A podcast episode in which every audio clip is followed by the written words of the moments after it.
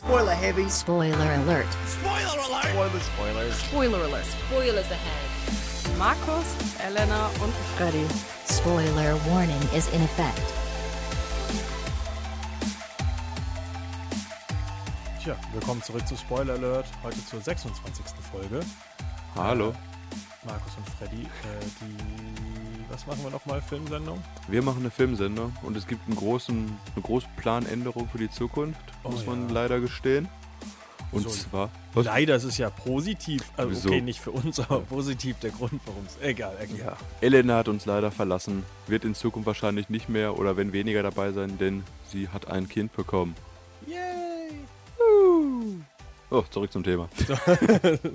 ja, herzlichen Glückwunsch von hier, von der ganzen Sendung. Der Äh, ganzen Redaktion und allen Mitarbeitern. Genau. Äh, worum geht es in unserer heutigen Sendung? Äh, passend zu Kindern. Passend zu Kindern haben wir uns heute den grandiosen Blockbuster-Start von Die Schlümpfe, das verlorene Dorf zum Anlass genommen, über die bekanntesten Filmtrilogien zu reden. Ist wirklich kein schöner Kinostart. Also, Also wirklich kein, schönes, kein schöner Übergang zu diesem Thema, muss man sagen. Aber es ist kein schöner Kinostart diese Woche allgemein, finde ich. Oder nicht? Oder irre ich mich da? ich weiß nicht, ob die religiösen Leute sich sehr auf die Hütte freuen. Oder Massachusetts-Fans auf Free Fire. Oder die alten Wieso Franzosen. Massachusetts-Fans? Nur weil er da spielt? Ja. Oh ja, endlich mal eine Stadt im Kino. Oder die alten französischen Arthouse-Film, Komödienliebhaber auf geizige Menschen. Ja, äh, springen wir einfach mal direkt rein, apropos geizige Menschen. Ähm, welchen Film meinst du denn da, Markus? Nichts zu verschenken. Ein Film, den wir ja schon vor ein paar Wochen, glaube ich, sogar angesprochen haben in der Sendung, auch weil der in der Sneak kurz, ja. Preview lief. Und zwar geht es dort um einen etwas kauzigen Mann, der so unglaublich geizig ist, dass er sein ganzes Privatleben darauf abgesehen hat, jeden Pfennig zu sparen und nichts auszugeben. Und dann auf einmal steht seine Tochter vor der Haustür und er sieht sein ganzes Gesamtkonzept bröckeln. Und dann kommt auch so eine kleine Violistin aus seinem äh, aus seiner Gruppe zu ihm und hat sich in ihn verliebt, was natürlich an sich schön ist, aber die kostet natürlich auch wieder Geld. Und dann versucht der gute Mann mit all diesen Problemen fertig zu werden und trotzdem knauserig und geizig zu bleiben. Aber das geht nicht ganz auf. Wir haben den Film schon gesehen. Wie fandest du den Film denn, Markus? So rückblickend war der ganz okay, oder? Also es ist jetzt ist der, das Schlimmste am Film ist halt dieser Wandel von der Hauptperson, dass er am Ende immer noch ein geiziges Arschloch ist, finde ich. Das Aber alle grö- ihn lieben. Also das ist mein größtes Problem. Also dass der, der, also es ist ein französischer Film. Das heißt, die, die Comedy schlägt bei mir nicht so oft an, dass er die Frau einmal auf einmal Schlampe nennt und sowas. So ein ganz komischer äh, Wechsel vom, von, äh, also vom Ton des Films finde ich ganz komisch, dass dieses, also du hast es ja in, in anderen Sprachen, also zum Beispiel, dass die Briten extrem viel fluchen und so, das kommt mit der Sprache ganz gut. Ja. Aber diese Franzosen, äh, wenn die plötzlich anfangen zu fluchen, dann klingt das für mich irgendwie, also nicht auf Französisch jetzt, aber einfach vom Ton der Stimme, dass die sonst eigentlich sehr, sehr ruhig sind, wenn sie sich unterhalten und dann anfangen zu fluchen. Das bricht so ein bisschen das Ganze sehr auf, weil die dann auch sehr harte Schimpfwörter benutzen, eigentlich dafür, dass sie anfangen zu fluchen. Ähm, Es gibt ja auch diese eine Szene, wo er den Kellner halt komplett tötet und ja. zerschlägt. Das ist auch so sehr, sehr stilbrechend für den Film. Dargestellt wird der Protagonist übrigens von Danny Boone. der Du allgemein. sagst, das ist ein Durchstarter, großer Typ in Frankreich. Der ist allgemein, zumindest das steht überall, wo ich das jetzt so, äh, wo ich drüber gelesen habe, ist das wohl der große neue französische Comedy-Darsteller, der eben in, wie, was habe ich gesagt, äh, äh, wie hieß der Film nochmal hier, Raid Dinge, was irgendwie so eine Parodie von Polizei-SWAT-Filmen ist und sowas, der total, also Ja. der gut angekommen ist, keine Ahnung. Ich gucke nicht viele französische Filme, ich kann damit nicht besonders viel anfangen. Ähm, der ist wohl da so eine Neuentdeckung, die sich jetzt da momentan schön etabliert. Ähm, ja, wie gesagt, größtes Problem mit dem Film ist, dass der Hauptcharakter einfach extrem unsympathisch ist Durch und durch. äh, und sich halt zum Ende nicht wirklich ändert. Also er nutzt ja auch, dass seine Tochter zu ihm kommt, viel aus äh, und ist halt auch bis zum Ende. Und jetzt, wir, haben ja, wir waren ja mit mehreren Leuten im Kino. Der eine hat ja gesagt, ja, es ist ja so eine Krankheit und sowas. Du merkst aber in dem Film, es ist keine Krankheit. Er entscheidet ja oft, das so zu machen, weil er ja auch sehr gut vorspielen kann, dass er nicht der ist, dieser knauserige, dieser knauserige Penner. Genau, er erzählt ja all seinen Nachbarn so, dass er hinterher dann äh, Kinder in Mexiko unterstützt mit all seinem Geld. und nutzt das Ganze aus, um noch mehr Geld von den Leuten zu bekommen. Was absolut asozial ist. Und am Ende gibt er Also einmal Geld den Kindern in Mexiko. Und dann ist alles gut und alle lieben ihn. Ja, aber er spart weiterhin so knauserig und ist ein Arschloch. Es ist Und die Frauen lieben ihn trotzdem. eben, also ich fand es sehr verwirrend.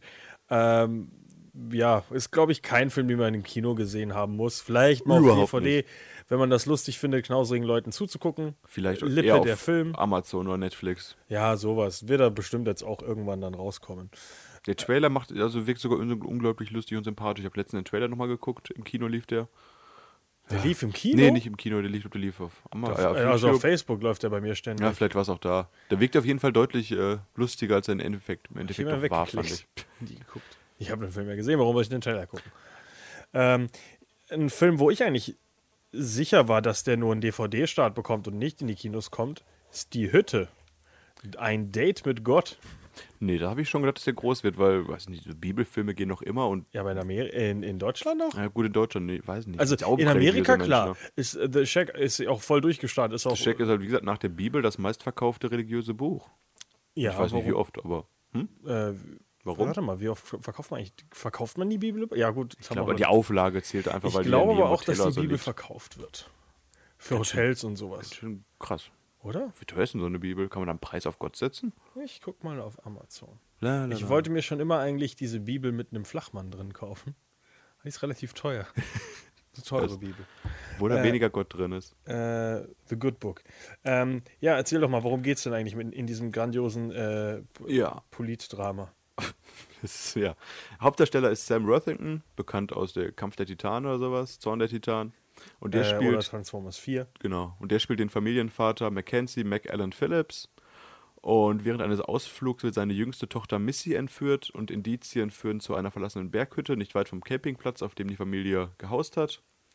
Und vier Jahre nach diesem Vorfall kriegt Mac einen Brief, der nur unterzeichnet ist mit Papa. Und der Absender möchte sich mit Mac in eben dieser Hütte treffen. Und Mac ist dann quasi am Rätseln, wer ist das, der ihm diesen Brief geschickt hat? Kommt das von seinem Vater? Ist das vielleicht der Mörder der Tochter? Oder hat es vielleicht sogar Gott selbst verfasst? Weil äh, seine Frau äh, Gott immer Papa nennt, übrigens. Und dann kommt er in diese Hütte an und wen trifft er da? Octavia Eine Frau, Spencer die behauptet, Oscars. Gott zu sein. Octavia Spencer, die einen Oscar gewonnen hat und ihm sagt, hey, weißt du, was ich jetzt nach Eine- meiner Schauspielkarriere bin? Gott. Dickliche schwarze Frau, die sagt, sie ist Gott. Dicklich, die ist schon recht rund. Aber Beleibtere Dame, Ja, ja. die anscheinend wohlgenährt im Himmel speist. äh, trifft dann übrigens auch noch die, äh, ja, den, den Heiligen Geist und den Sohn, alle repräsentiert durch äh, ja, verschiedene Personen. Einmal eben eine, eine schwarze Dame, einmal eine kleine asiatische Frau und dann so ein, ja, Hippie-looking Dude. Du hast dich bestimmt informiert, was da passiert und was, wie es ausgeht und alles, oder? Darf ich doch nicht hier. Was? Darf ich doch nicht. Wieso kann ich hier sie nicht spoilern? Ich will meine religiösen Filme gucken in Ruhe. Nein, ich habe mich nicht darüber informiert, weil es mich einen Scheißdreck interessiert. Äh, ich habe sehr viel Kritik von beiden Seiten gehört, weil das Witzige ist nämlich, der Film ist so ein bisschen zwischen den Stühlen. Auf der einen Seite, äh, die Leute, die halt nicht religiös sind, sagen einfach, der Film ist halt äh, klischeebehaftet und langweilig. Und die Filme, die religiös sind, sagen, buh, das ist äh, böse Propaganda von Satan, weil nämlich ähm, Gott zum einen als Frau repräsentiert wird.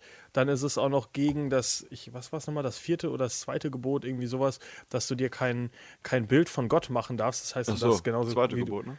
Ich meine ja, ähm, dass irgendwie genauso wie du Mohammed ja nicht darstellen darfst, solltest du eigentlich Gott auch nicht darstellen und dadurch, dass es schon dargestellt ist, ist es schon ein, ein, äh, äh, ein, ein Sakrileg und dadurch ist Ja, dieser Film schon Freeman. verflucht und äh, ja, das, ist- das ist halt die große Kritik, dass einige Priester wohl überall in Amerika sagen, guckt euch diesen Film an und andere Priester sagen, nein, Satan ist im Kino. Keine Ahnung, das ist ein ganz komischer Film. Wenn ihr auf Religion, also der hat momentan irgendwas um 20 Prozent äh, Oh. bei, bei äh, Rotten Tomatoes Quasi mehr als 10 Prozent. dümpelt da ein bisschen rum. Ich, ja, ist bestimmt, wer ein bisschen Erleuchtung braucht, äh, kann sich den Film bestimmt angucken. Ich denke aber, das wird eher seichte Kost. Äh, am Rande, die Bibel Altes und Neues Testament Einheitsübersetzung kostet 9,90 Euro auf Amazon. Oh, Die Bibel Altes und Neues Testament in der Cabra Leder Ausgabe kostet 14,95. Wenn man sich die Hütte kauft, ist man bei 9,99 mit einem schönen Zehner auch gut mit dabei. Also kann man sich aussuchen. Welche Direkt die? Worte von Gott oder ja, so ein Typ, der auf eine Hütte geht, der übrigens seinen Vater ermordet hat. was? Spoiler da. Nee, das passiert ganz am Anfang schon am Film. Also man findet wohl raus, also ähm, ganz kurz zur Geschichte, äh, warum er zu dieser Hütte kommt, ist ja wegen seiner Tochter, weil die entführt wurde und äh, damals und halt nie wirklich wiedergefunden wurde, aber ihre Klamotten wurden damals in dieser Hütte gefunden, wo Gott sie dann dahin ruft. Deswegen sieht er das so als Zeichen. Er hat aber irgendwie ein sehr schwieriges Problem mit seinem Vater gehabt äh, als Kind, weil er ihn nämlich umgebracht hat. Das ist aber ein sehr schwieriges eine Problem. Der, eine der großen Kritiken an dem Film ist, dass irgendwie das nie wieder angesprochen wird, dass einfach so gesagt wird, ja, jeder macht Fehler.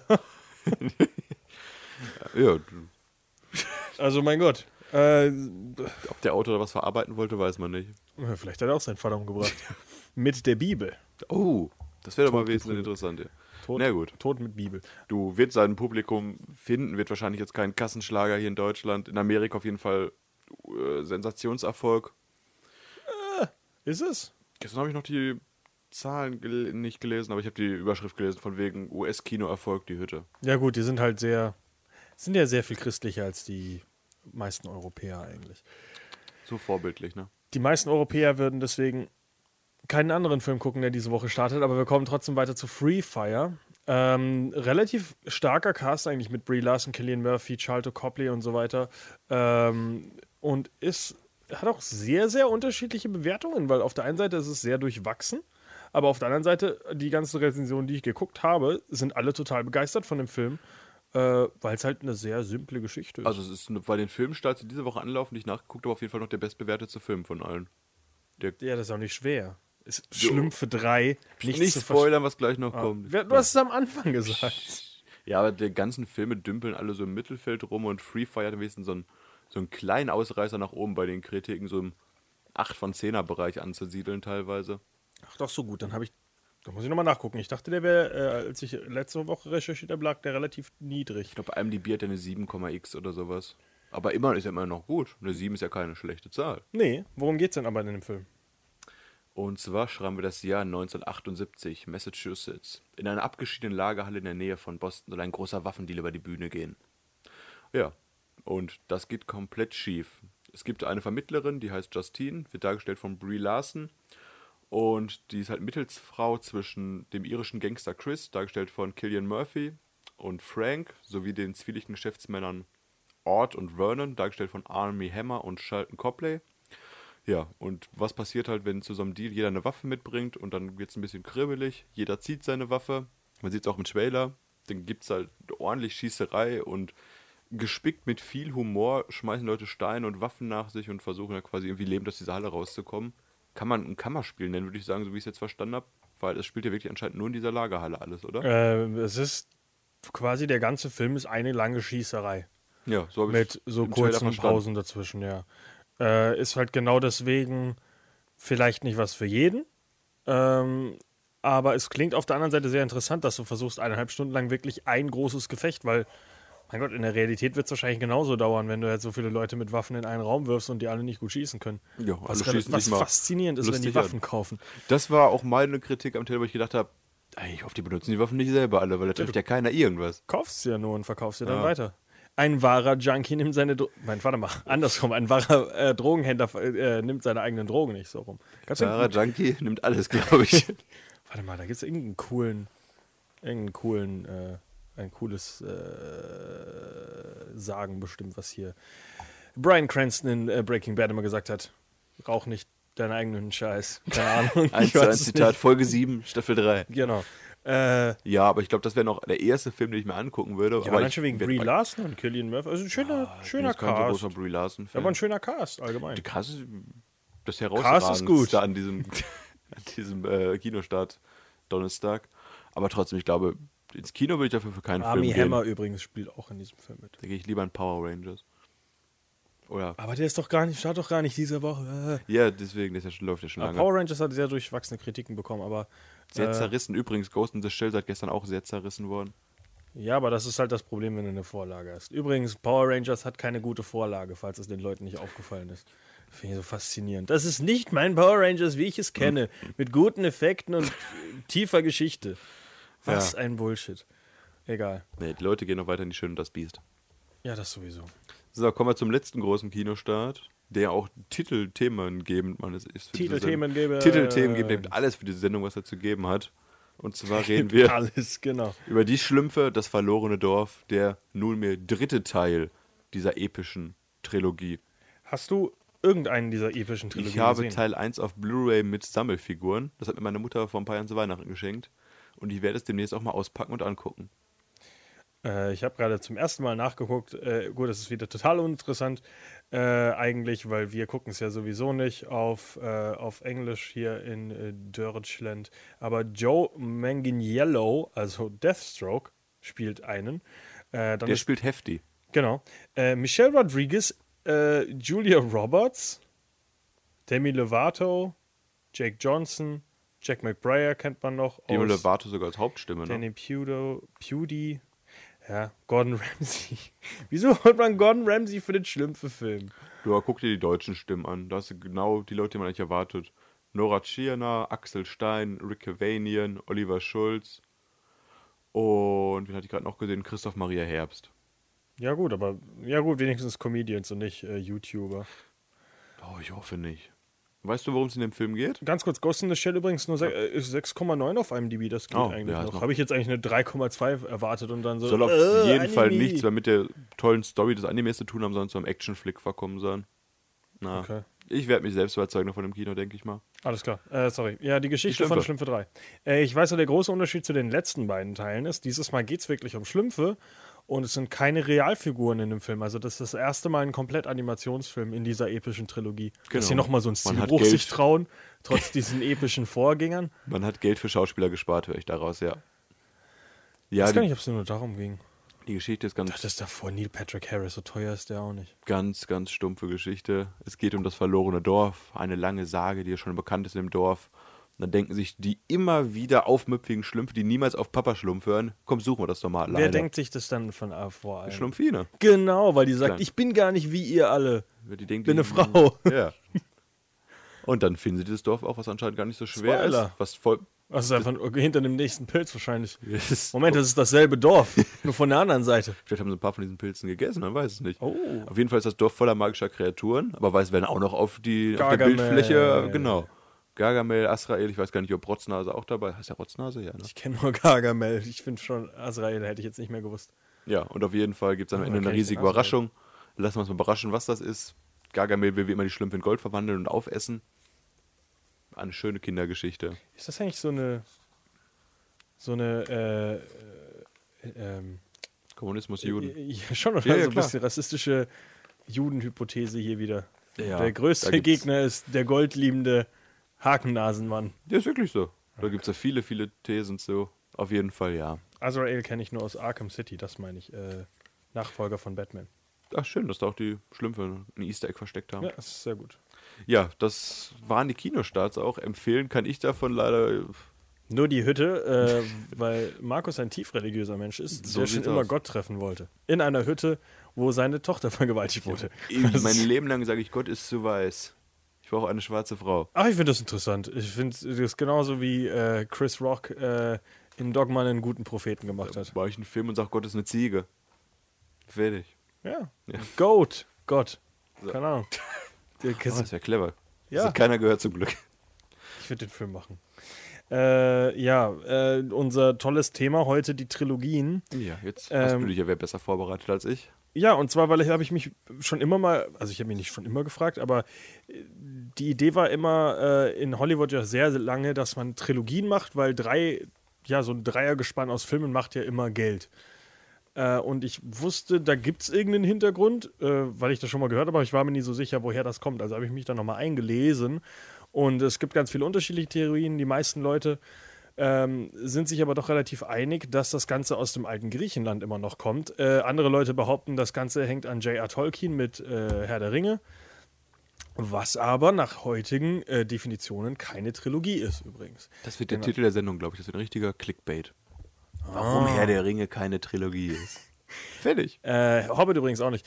Äh, und zwar ist, ähm, sind die Filme Triptychs. Also äh, Triptych ist eine Geschichte, die quasi über drei Filme erzählt wird, aber in sich keine geschlossene Geschichte sind. Das heißt, ja, die einzelnen Bücher, die einzelnen Filme von Herr der Ringe haben eine abgeschlossene Geschichte in sich, funktionieren aber nicht alleine ohne die Fortsetzung. Also du bräuchtest zum Beispiel bei, klar, du hast am Ende von äh, den Gefährten äh, nochmal einen epischen Kampf hier gegen Balrog und die hauen ab. Und wenn aber keine anderen Filme mehr kommen, denkst du dir, was, das war's? die gehen so aus einer Höhle raus. Alle haben gewonnen. Also du brauchst Außer Gandalf. äh, du hast halt keinen Abschluss für, für den Film an sich. Ähm, das ist genau das Ding, was fehlt. Deswegen ist es keine klassische Trilogie. Ähm, einige Leute kritisieren deswegen zum Beispiel auch Back to the Future, weil sie sagen, der zweite Teil ist eigentlich nur Füller zwischen dem ersten und dem dritten und schließt eigentlich gar nichts ab. Ähm, jetzt ist die Frage, wie sehr man da mit offenem Ende und so weiter spielen kann, weil da gibt es ja genug Filme, die ein offenes Ende haben. Aber gut, es ist halt so, dass Back to the Future genau startet, als der erste Teil aufhört und aufhört, wenn der dritte Teil anfängt. Also es ist schon so ein bisschen so ein Zwischending und man hat den zweiten und dritten übrigens auch zusammen gedreht. Ähm, das Ganze, wie gesagt, kommt eigentlich aus dem alten Griechenland, die Regel der drei. Und das ist äh, zum Beispiel ist es bei allen äh, Sch Schauspielen damals gehabt, äh, die man damals gehabt hat, war halt, äh, hast du natürlich Einleitung, Hauptteil, Schluss. Immer dieses, dieses Dreigespann, genauso wie du in jedem Spiel haben solltest Ort, Zeit und Aktion. Das waren die drei wichtigsten Sachen. Und das Ganze hat sich so nach heute irgendwie noch äh, durchgezogen, weil alles, was man irgendwie, also du kennst extrem viele Sachen, die so im Dreigespann auftauchen. Sag mal Religion, die Dreifaltigkeit. zum Beispiel, ich wollte eigentlich Tick, Trick und Track sagen, aber das ist auch ein gutes Beispiel.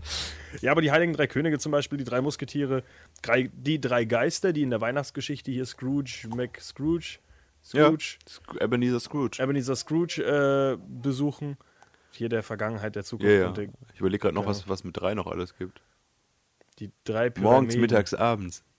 Boah, was ein Die, Scheißvergleich. diese alten Griechen. Die Jahreszeiten. Moment. Nee, also diese, ähm, dieses Dreigespann ist halt, ja, haben sich die Leute irgendwie dran gewöhnt und es ist dann irgendwann eben auch nach Hollywood gekommen, dass man gesagt hat, Moment, drei Filme kommen auf jeden Fall besser an als zwei Filme oder vier Filme und das merkt man bei so komischen Filmen, also am witzigsten finde ich immer noch bei Fast and Furious damals gewesen. Du hast halt einen ersten Teil, dann hast du einen zweiten Teil, der schon, wo dann die, hier Vin Diesel schon mal die, die Cash Cow abgesprungen ist und dann hast du gesagt, okay, wir brauchen auf jeden Fall noch einen dritten Teil, um damit Geld zu machen, der überhaupt nichts mehr mit den Vorgängern zu tun hat, aber Geld gemacht hat. War das Tokyo Drift? Genau. Oh. Ähm, und es ist, es ist so eine ganz komische Bewegung in, in Hollywood für viele Jahre jetzt schon, dass man immer so zwingend versucht, noch einen dritten Teil zu machen, ob es funktioniert oder nicht. Äh, die anderen Beispiele, die ich gesagt habe, ist X-Men. X-Men war der dritte Teil auch irgendwie so aus, an den Haaren herbeigezogene Kombination aus den ersten beiden Filmen, um nochmal irgendwas zu machen. Genauso wie die äh, alten Ninja Turtles-Filme. Nicht der neue, aber der neue bekommt auch bestimmt einen dritten Teil. Blade zum Beispiel auch, hätte man locker nach dem zweiten Teil aufhören können, weil äh, Wesley Snipes keinen keinen Bock mehr hatte. Äh, Man in Black hat man wiederbelebt für einen dritten Teil. Kung Fu Panda hat man wiederbelebt für einen dritten Teil.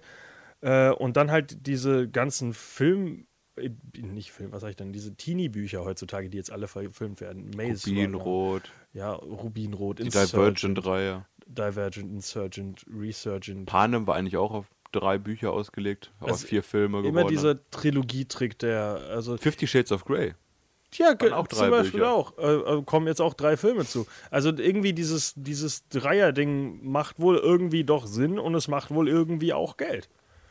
Aber es ist faszinierend, dass sowas aus dem alten Griechenland ist. So, Sendung beendet. So, das war unser historischer Exkurs.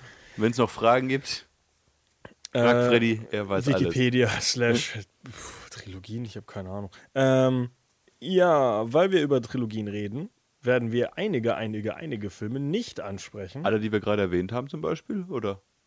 Ja, fast. Fast alle. Ja. Äh, ja, aber zum Beispiel alle Filme, die einen vierten Teil haben. So schön die Trilogien sind und so schön abgeschlossen sie vorher waren, sobald ein vierter Teil rausgekommen ist, wird er gekickt. Und das sind so Sachen wie Indiana Jones, Terminator, Stirb langsam, Lethal Weapon, Mad Max, Born, Rocky, Rambo, die ganzen Dinger. Star Wars? Und machen wir die Original-Trilogie. Star Wars zum Beispiel würde ich genauso wie X-Men anders sehen. Ja, es gibt sechs Filme, aber die sind immer in Trilogien unterteilt. X-Men mittlerweile hast du drei Sieben Trilogien. Filme. Ja, aber die sind, es kommt auch ein Achter und ein Neunter. Und es kommen wieder drei Exkursionsfilme bei Star Wars. Ja. Und du hast ja bei X-Men zum Beispiel auch, hast du die drei Originalteile, X-Men, äh, äh, X-Men 1, 2, 3. Dann hast du ähm, First Class, äh, Zukunft des Vergangenheit und Apocalypse. Und jetzt hast du halt auch die drei Wolverine-Filme. Also, also die arbeiten auch immer in Trilogien, deswegen kann man das wieder abgeschlossen sehen. Wenn jetzt Fast and Furious kommt, kommt der achte Teil, die sind jetzt nicht irgendwie, dass sie jetzt über drei Filme immer eine geschlossene Geschichte erzählen und dann sagen, so, ein neues episches Kapitel in unseren Filmen, Teil 7, ein Schauspieler stirbt. Da komme ich später nochmal zu. Auf einen toten Schauspieler? Fast and Furious. kommen wir heute nicht mehr zu. Ja, aber wir teasern das an für die nächste Sendung. Aber Du hast schon angeteasert, dass wir es teasern. ja, Krass. ich wollte gerade sagen. Dieser Teaser, Äh, wie Hollywood es macht. die älteste Trilogie, die ich jetzt auf meinem Zettel habe, äh, Man with No Name Trilogie, die du leider nicht auch nicht geguckt hast. Leider nicht. Mein Du Bruder magst keine. Italo- Italo-Western, oder? Überhaupt nicht. Eins, was ich jetzt herausgefunden habe, ist, dass der erste Film ein asiatisches Remake ist von Yojimbo. Ja, das ist, glaube ich, der lustige Film, wo äh, der Regisseur einfach mit Pfeil und Bogen auf den Hauptschauspieler geschossen hat, damit er äh, reale äh, Reaktionen bekommt. Ich glaube, das war der Film. Ja, aber da habe ich schon gedacht, so ein Remake-Quatsch gucke ich mir doch nicht an. Niemals Remakes. Hast du die Filme denn gesehen? Nein, leider nicht. Ich, hab, ich mag zwar Italo-Western, aber das Problem ist, die sind halt wirklich anstrengend zu gucken heutzutage. Weil die halt so lange Wartezeiten auch immer haben. Also, das ist, ich, ich kann es ehrlich gesagt, also das ist, kommen wir auch gleich noch zu einem anderen äh, Film zu, den ich äh, wegen zu viel Zeit äh, nicht gucken möchte. Ah, den habe ich auch noch nicht gesehen. Äh, die, ich suche gerade, was die Filme nochmal sind. Ich weiß, der dritte ist äh, The Good, The Bad and The Ugly. Ja, für ein paar Dollar mehr und für eine Handvoll Dollar. Also hast du eh alle. Okay. Mein Bruder hat die alle auf Blu-ray in dieser tollen Dollarbox mit Original Dollar und Taschenuhr drin und sowas. Nicht, Original-Dollar. ja, ist ein echtes äh, Goldstück aus den damaligen Zeiten. Nein, aber ich habe es trotzdem nie geguckt. Äh, ich habe nur Spiel das Lied vom Tod geguckt. Und das ist ein schöner Film, aber es ist halt, du könntest solche Filme heute nicht mehr machen. Das sind so lange Shots, wo nichts passiert, wo einfach nur eine Nahaufnahme von einem Gesicht von einem Typen ist. Es ist richtig, richtig anstrengend, das über zwei Stunden zu gucken, weil es ist halt, es passiert sehr oft gar nichts. Und das ist cool zu gucken, weil du halt im Endeffekt darüber nachdenkst, wie Filme damals entstanden sind. Das ist wirklich verdammt aufwendig gewesen auch. Aber, ne. Du, Ist irgendwann halt werde ich die nochmal gucken, bestimmt. Dann haben wir eine andere Trilogie, ähm, die äh, genauso episch ist wie äh, Man with No Name, ein bisschen später gekommen ist. Äh, ja, mit einem äh, Schauspieler, der vor ein paar Jahren leider von uns gegangen ist. Äh, die nackte Kanone mit Leslie Nielsen. Oh. Eine der stärksten Trilogien in der, Zei- in der Geschichte der Trilogien. Hast du da alle drei Filme gesehen? Ja, mehrmals. Sehr gut. Habe ich äh, letztens erst nochmal gekauft, weil ich meine DVD nicht mehr Ich gefunden wollte gerade sagen, du hast alle noch geguckt erst letztens, oder? äh, nicht alle, nur den ersten, weil ich den Rest eigentlich, äh, weiß ich nicht, warum ich den Rest nicht geguckt habe. Ähm, super lustige Trilogie und vor allem, ja, der dritte ist nicht so stark, aber der dritte fängt trotzdem diesen dummen Humor von den ersten beiden Teilen sehr gut wieder auf. Ist die dritte das mit der Treppenszene am Anfang? I, uh, ich ist dachte, das der zweite? jetzt bin ich mir auch nicht sicher. Eine sehr lustige Szene jedenfalls. Der Film hat viele lustige Szenen. Also der, der dritte Teil ist, äh, wa- was ich das Beste finde, ist, der dritte Teil ist halt der äh, mit im Gefängnis, wo sie diese, äh, wo sie halt äh, ihre, ihren Tunnel da bauen, wie Ah, in okay. Shawshank Redemption und diesen Dreck immer loswerden beim Baseballspielen und diese riesige Hügel einfach immer größer wird, was natürlich keinem auffällt. Oder dieser diese äh, Gefängnisschlägerei, die dann startet, weil er sich darüber beschwert, dass sein Pinot Noir viel zu trocken ist und nicht anständig mit seinem Essen gepaart wurde. Und dann kommt da diese Riesenschlägerei, wo dann einer live einfach interviewt wird während der Schlägerei. Also ist ein unglaublich lustiger Film eigentlich. Also den, der dritte Teil auch. Ähm, erster Teil natürlich klassisch mit ähm, Der Königin von England. Genau, die Königin von England, die erschossen werden soll bei einem Baseballspiel äh, durch einen ja, Roboter, der irgendwie über so ein, so ein Armband äh, kontrolliert wird, äh, wo am Ende dann die Liebe siegt, obwohl äh, diese, die eine ja auch äh, seine, seine große Liebe auch mit äh, diesem Armband da kontrolliert wird und ihn eigentlich erschießen soll. Die Sekretärin Jane Spencer. Genau. Äh, Muss man nicht kennen, den Namen. hier Priscilla Presley, oder nicht? Meine ich. Echt? Die hat das gespielt? Ich bin mir ziemlich Ah, sicher. okay. ja. ähm, und dann die Liebe eben äh, das Ganze bekommt. Und im zweiten Teil sind die beiden einfach schon wieder auseinander, einfach nur weil es besser dramatisch wirkt. Das finde ich auch so lustig. Und im zweiten Teil natürlich der, der Klon, äh, der, nein, der, ähm, äh, dieser Doppelgänger von diesem großen Wissenschaftler, den er dann versucht so. zu entlarven und im Endeffekt nur den wahren Wissenschaftler da die Haare runterreißt und versucht, ein Muttermal abzumachen. Ja, dem auch ja, ist sehr viele lustige Geschichten. Im ersten Teil natürlich finde ich die Bootsszene immer noch am geilsten mit, mit äh, O.J. Simpson, der da versucht, eine Tür einzutreten, dann nur so halb reinfällt und dann Hier, Polizei, lass die Waffen fallen. Alle ziehen schon mit der Knarre auf ihn und einer lässt erstmal die Waffe fallen aus Angst. Also, ja, nackte Es ist Kanone halt Slapstick. Slapstick durch und durch. Wer Slapstick mag, wird mit dem Film auf jeden Fall funktioniert un unfassbar gut. Also kann ich nur jedem empfehlen. Ich äh, auch. Back to the Future habe ich nie geguckt. Haben wir das schon mal angesprochen letztens. Ich habe letztens wieder das Ende vom ersten Teil geguckt. Ich weiß gar nicht mehr. Ich glaube ja. Ja, worum geht's? Es geht darum, dass Marty McFly auf einen verrückten Professor trifft, der eine Zeitmaschine gebaut hat und damit in die Vergangenheit rast. Während Ist der nicht mit ihm verwandt? Das ist doch sein Opa. Oder nicht? Nicht? Oh. Ich habe ja auch lange, lange nicht geguckt. Auf jeden Fall. Im ersten Teil ist doch so, dass der Doc erschossen wird von diesem lustigen Terroristen, den er das Uranor so abgekauft hat für seine Zeitmaschine. Das sieht richtig stumpf, muss ich mir sagen, wenn man jetzt guckt. Ja, Marty McFly reist halt in die Vergangenheit, trifft dann dort auf den jüngeren Doc, aber auch auf seine Mutter, die sich in ihn verliebt. Und es geht dann quasi darum, dass er die ganzen Sachen, die er da anstellt am Anfang in der Vergangenheit, wieder ins Lot bringt, damit sein Vater sich auch in seine Mutter verliebt und nicht in ihren Sohn. Und mit Unterstützung vom Doc repariert er dann quasi den DeLorean so, dass er mit Hilfe eines Blitzes wieder zurück in seine Zeit kommt. Äh, es ist übrigens Doc Brown, es ist, er ist nicht mit ihm verwandt. Ich habe das Ganze jetzt Ah, ein okay. bisschen zu sehr äh, äh, zusammengenommen mit Rick and Morty, was ja auch auf den Filmen basiert. Ja. Weil da ist sein Opa. Ach so, ja, und auf jeden Fall ka- hat Wiederschauwert. Ist auch jetzt nicht so gut gealtert oder sowas, kann man immer wieder gerne schauen. Wobei ich Teil 2 ist noch Es gut. ist nicht gut gealtert oder ist es ist gut, gut, gealtert, finde Okay. ich. Und Teil 3 ist, glaube ich, der im Wilden Westen, wenn, jetzt nicht äh, wenn ich mich nicht Richtig. täusche. Den habe ich Also- gar nicht auf dem Schirm. Da habe ich, glaube ich, auch nur ein, zwei Mal geguckt. Im ersten Reisen in die Vergangenheit, im zweiten Reisen in die Zukunft, Ah, okay. das Jahr Und 2016. der dritte ist der Wilde Westen dann, Der ne? dritte ist im Wilden Westen, genau. Der, der Wilde Westen passt da für mich nicht rein.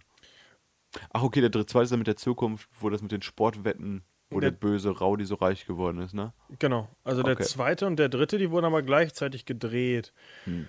Ähm, ja, was kann man zu dem Film sagen? Wie gesagt, ich habe sie nicht geguckt, weil das Problem für mich ist, du kannst die Filme ja nicht einzeln gucken. Du kannst dich jetzt nicht zu Hause hinsetzen und sagen, so, ich gucke jetzt Back to the Future 1. Ich müsste, wenn ich die jetzt nachhole, auf jeden Fall alle drei gucken. Ist Das das dann heißt, überhaupt eine Trilogie? Oder ist das dann einer? das ist eine der Filme, die sehr kritisiert wird, dafür, dass eben der, zwischen, der zweite Teil eigentlich nur so ein Puffer ist, der nicht wirklich abschließt mit irgendwas. Aber eigentlich sind es drei abgeschlossene Filme, weil sie haben ja alle drei eine eigene, ähm, eine eigene Zeitepoche, die sie abarbeiten im Endeffekt. Aber ist auch ein Film, der kritisiert wird. Okay. Äh, Aber auf jeden Fall schöne Filme. kann man bestimmt nachholen. Wie gesagt, das ist halt ein Zeitaufwand. Da gucke ich lieber noch mal die. F Nein, oh fuck, die nächste. Ja, gucke ich auch nicht. Äh, nächste Film, der äh, Filmtrilogie, die kommt, ist Der Pate. Ah, sehr gute Trilogie. äh, die Markus bis heute nicht gesehen hat. Äh, ich habe den ersten und den zweiten geguckt, den dritten nicht ganz durchgehalten, glaube ich. Ich meine, ich habe den nie ganz geguckt. Dann brechen auch die Wertungen mal zusammen, oder? Im Ähm, Vergleich zum ersten und zweiten Teil. Ja, du, du hast halt das Problem, dass da extrem viel Zeit zwischen dem zweiten und dritten Teil liegt. Waren das, ich glaube, 12 oder 13 Jahre oder sowas? Dann Das ist Al Pacino, der Hauptdarsteller im dritten Teil, oder? Genau. Weil Marlon Brando tot ist. Weil Ah. Tot war. ja, Äh, immer noch, ist auch. aber auch wegen der Geschichte eigentlich macht eigentlich Sinn. Egal. Äh, also der dritte Teil ist, hat halt ganz komische Darsteller auch, die irgendwie nicht so richtig reinpassen. Äh, neben Sophia Coppola auch noch andere. Ähm, wie gesagt, den dritten Teil habe ich nie ganz geguckt. Die ersten beiden Teile sind halt natürlich verdammt lang, aber verdammt episch und richtig schöne Filme auch. Also auch Filme, die du heute so nicht mehr machen könntest, glaube ich, weil es halt ein sehr, sehr eigener Stil ist, sehr, sehr ruhig, äh, nicht viel Musik. Ähm, aber diese, allein schon diese, diese Geschichten immer, die parallel laufen in der Vergangenheit und in, in der Gegenwart, sind sehr, sehr geil gemacht. Und vor allem halt, weil es einfach verdammt gute Schauspieler auch sind, die da drin mitspielen. Also, du hast Marlon Brando, du hast Robert De Niro, du hast äh, Al Pacino, die alle irgendwie dann äh, ka wichtige Charaktere spielen. Das ist jetzt niemand irgendwie in einer Nebenrolle versumpft. Ähm, ist auf jeden Fall was, was man auf jeden Fall gucken muss. Der dritte Teil bestimmt nicht. Ähm, war trotzdem für irgendwelche Oscars sogar nominiert, der dritte Teil. Ist das so ein Film, der dritte, echt nur gemacht wurde, um diese Griechen sanft zu stellen? Das kann wirklich sein. Äh, das, aber Coppola zum Beispiel hat ja seitdem auch nicht mehr viel gemacht. Vielleicht hat er einfach nur gesagt, ich habe mal wieder Bock, einen Film zu Lebt machen. der noch? Coppola, glaube ich, ist noch nicht tot, nee. Ah, Was ist denn der dein Lieblings-Coppola? Nick Coppola? Nick Cage, wollte ich sagen. Nicolas Hä? Cage. Ach so. Nicolas Cage ist der äh, Neffe von, Francis Ich Ford weiß, Coppola. dass Coppola bei Corman in die Schule gegangen ist, dem bekannten Trash-Film B-Regisseur. Da lese ich aktuell ein Buch drüber. Cool. Ja, halt, Äh, Francis Ford Coppola ist übrigens noch nicht tot. der hat die Tochter, heißt das Sophie Coppola, oder? Die ich nicht mag. Ja, habe ich doch gerade schon gesagt. Die ist ja Darstellerin. Wieso magst du die nicht im dritten Teil? nicht. Ach so. Eine Regisseurin von Lost in Translation. Film, den du nicht gesehen hast. ja, fällt Kann es sein, dass du die Coppolas einfach nicht magst? Wie viele Nicolas Cage-Filme hast du gesehen? 15. Okay, touché. Allein das Vermächtnis Also des soll- Buches. Also sollten sie sich alle nochmal umbenennen, damit Markus auch. Äh, Vielleicht verwechsel ich auch gerade. Ich recherchiere das mal nebenher. Erzähl du mal noch mehr über den Paten, wenn du was hast. Nö. Eigentlich habe ich nichts mehr über den Paten. Der Film ist gut, guckt die ersten beiden Filme, ist viel Zeit, äh, ist aber meiner Meinung nach besser investierte Zeit, als in Back to the Future alle drei Filme zu gucken. Äh, ja, gut. Der Pate ist jetzt schon ein Film, von dem man mal gehört haben sollte. Und auch ich wollte ihn ja gestern endlich mal gucken. Und Netflix war gegen dich. Nee, ich meine gar nicht die Coppola. Entschuldigung, ich meine eine andere. Die Sophie Coppola mag ich anscheinend doch. Mar Markus kriegt seine, äh, seine Frauen wieder äh, nicht so richtig zusammen, äh, wieder durcheinander. Ähm, nächste Filmreihe habe ich auch nicht, doch, warte mal, habe ich gesehen, aber kann ich mich an keinen Film mehr erinnern. Ich habe den ersten gesehen und irgendwann, nee, ich glaube, ich habe nur den ersten gesehen. Und zwar Jurassic Park. Boah. Ja, den ersten habe ich auf jeden Fall ein paar Mal geguckt, aber Teil 2 und 3 habe ich geguckt. Ich habe Aber ich jetzt, erinnere mich oft nur an den ersten Film bei so Trilogien. äh, ich hab jetzt natürlich eigentlich äh, die große Kritik von Markus erwartet, der gesagt, Moment, Jurassic Park hat den vierten Teil. haben wir gestern drüber gesprochen. Und da habe ich schon nicht gesagt. Ja, ich habe eigentlich erwartet, dass du es jetzt sagst. es gab Konzepte für den vierten Teil. Mit denen, wo die berittenen Dinosaurier kommen und sowas. Das genau, weiß ich und noch. das ist ja jetzt auch wieder das Konzept oder die Idee hinter dem Jurassic World 2, also dem nächsten Teil. Und deswegen bin ich eigentlich auch der Meinung, ich glaube, die neuen Teile Jurassic World ist auch als Trilogie geplant. Das heißt, das ist wieder Ja. so ein Star Wars-Ding. Die versuchen halt, hey, wir haben damals diese epische Trilogie gehabt mit einem guten Film, einem Film, wo ein Dinosaurier in Amerika rumrennt und einem Film, wo Dinosaurier am Ende plötzlich sprechen können. Ähm, und jetzt versuchen wir das Ganze neu zu, äh, aufzusetzen. Also Jurassic World versucht auch wieder eine Trilogie aufzubauen. Auf dem Rücken von Chris Pratt. Unglaublich lustiger Typ. Ich habe wieder äh, äh, hier Szenen aus Parks and Recreation mit dem geguckt. Der F Typ ist irgendwie äh, extrem sympathisch. Das Vielleicht auch er einfach nur, weil er vor der Kamera furzt und dann sagt, äh, äh, Bucketlist checked off, just shit my pants on camera. und redet dann drüber, dass das kein Witz war, sondern sich wahrscheinlich wirklich gerade hier was reingesetzt Ah, ja, hat. ja, ja. ja, du allein durch Guardians of the Galaxy 2, der jetzt ja auch bald wieder mit dem rauskommt. Schon gut gehypt, der junge Mann.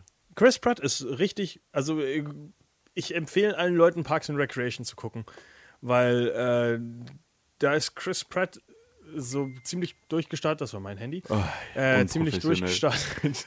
äh, vor allem, weil er auch sehr, sehr viel ähm, improvisieren durfte. Also er hat sehr, sehr viel seiner eigenen Lines einfach so äh, on the spot irgendwie gemacht und es gibt sehr, sehr lustige Szenen, die es nicht einfach ins Endprodukt geschafft haben, die aber so bescheuert, du hast halt eine Sendung und dann reden sie über, irgendwie über Comeback-Stories und dann sagt, ja, äh, Seabiscuit, Rambo, Rocky und dann sagt er Kim Kardashian und dann sagen sie, äh, ja, nicht wirklich. Und dann sagt, doch, doch, in dem, in dem Video hat sie Kamm auf ihrem Rücken. Und der ganze Cast bricht einfach komplett zusammen, weil diese, was in diese Szene so überhaupt nicht reinpasst. Und du weißt, du musst es rausschneiden, du darfst es überhaupt nicht benutzen. Aber er wollte diesen Witz jetzt einfach sagen vor den Kameras und macht doch nicht einfach die Szene kaputt. Aber irgendwie lacht auch nur jeder drüber. Oder einmal zum Beispiel sollte er einfach so ein äh, wirft er einfach nur einen Koffer mitten durch den Raum, weil er einfach nur sagt, ja, werd den Koffer mal los und statt ihn einfach auf den Boden zu werfen, wirft er den komplett durch den Raum und bricht einfach einen, äh, einen Lichtschalter am anderen Ende des Raumes, sodass sie das Set neu bauen müssen.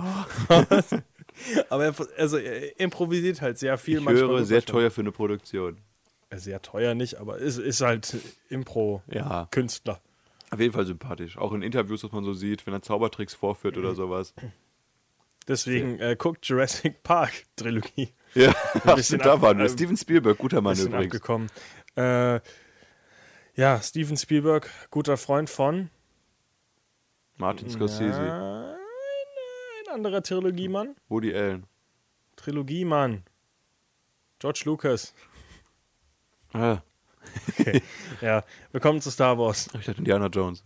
Indiana Jones hat den vierten Teil. Ja, Und kommt jetzt ein Reboot irgendwann demnächst. stimmt. Freuen Aber mich Shia LaBeouf hat da mal mitgespielt, ne? Shia LaBeouf hat im vierten Teil mitgespielt. Was ein Müll. Egal, kommen wir zu den Krieg der Sterne-Film. Ja, äh, es gibt zwei Trilogien, es gibt eine alte und es gibt eine neue und es gibt eine Sendung, wo wir drüber reden und sich keiner wirklich dafür interessiert.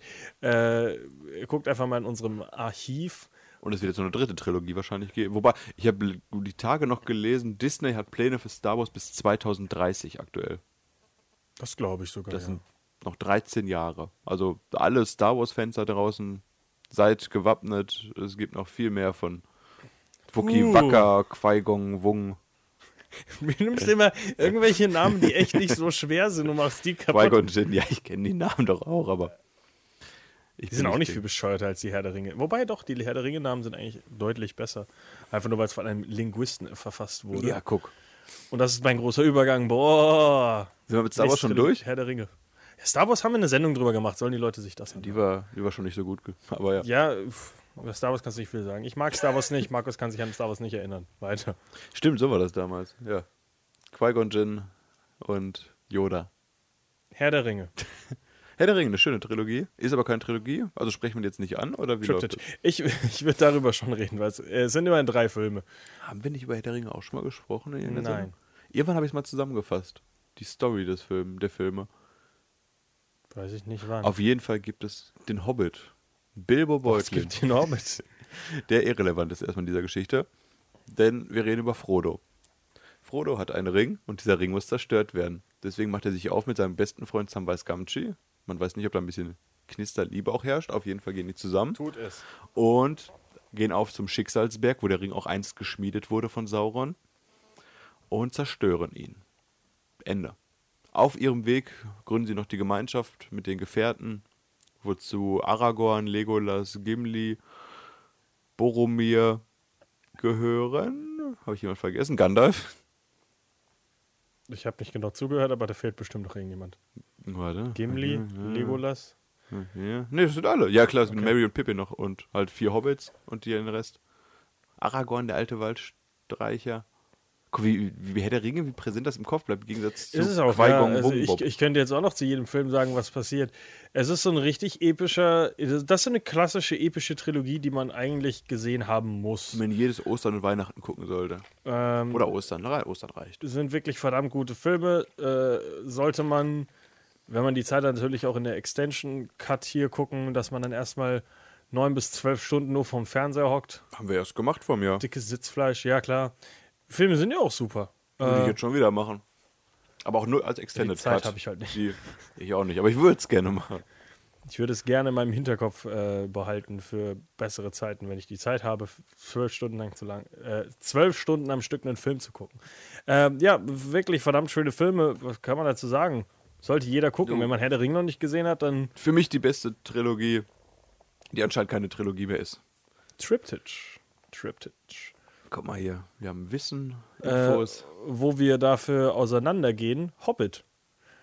Hobbit bin ich zum Beispiel nicht der Meinung, dass das eine gute Trilogie ist. Du fandest die gar nicht so schlecht. Ich finde sie gar nicht so schlecht. Ich finde sie ja gar nicht so schlecht, weil ich das Buch auch gerne mag. Aber ich habe letztens jetzt den ersten Teil wieder geguckt, glaube ich. Ja. Äh, stimmt, haben wir. Du, es hat besser funktioniert, jetzt muss ich sagen, als ich als ich es in Erinnerung hatte. Ich hatte den Film ja auch im Kopf und habe gedacht, ah, es war schon ein kleiner Reinfall. Ich habe letztens wieder geguckt und habe gedacht, ist okay. Ist kein Meisterwerk, ich gucke mir lieber Herr der Ringe an, aber ist okay. Also ich war für den ersten Teil im Kino, ich fand ihn kacke. Ich fand ihn wirklich nicht schön, ich habe was Besseres erwartet. War ein bisschen underwhelmed. Den zweiten Teil habe ich dann gar nicht im Kino geguckt, weil ich halt so beleidigt war nach dem ersten Teil, dass ich den irgendwann Oh. im Kino gesehen habe. Äh, im Kino, im Flugzeug gesehen habe. Das ist auf dem kleinsten Bildschirm, den man sich vorstellen kann, mit einer Auflösung von einem Nokia-Handy. äh, ja, fand ich auch nicht gut, aber es könnte eventuell an der Auflösung der Größe des Bildschirms gelegen haben. Und den dritten Teil habe ich wieder im Kino geguckt und fand ihn sehr enttäuschend wieder.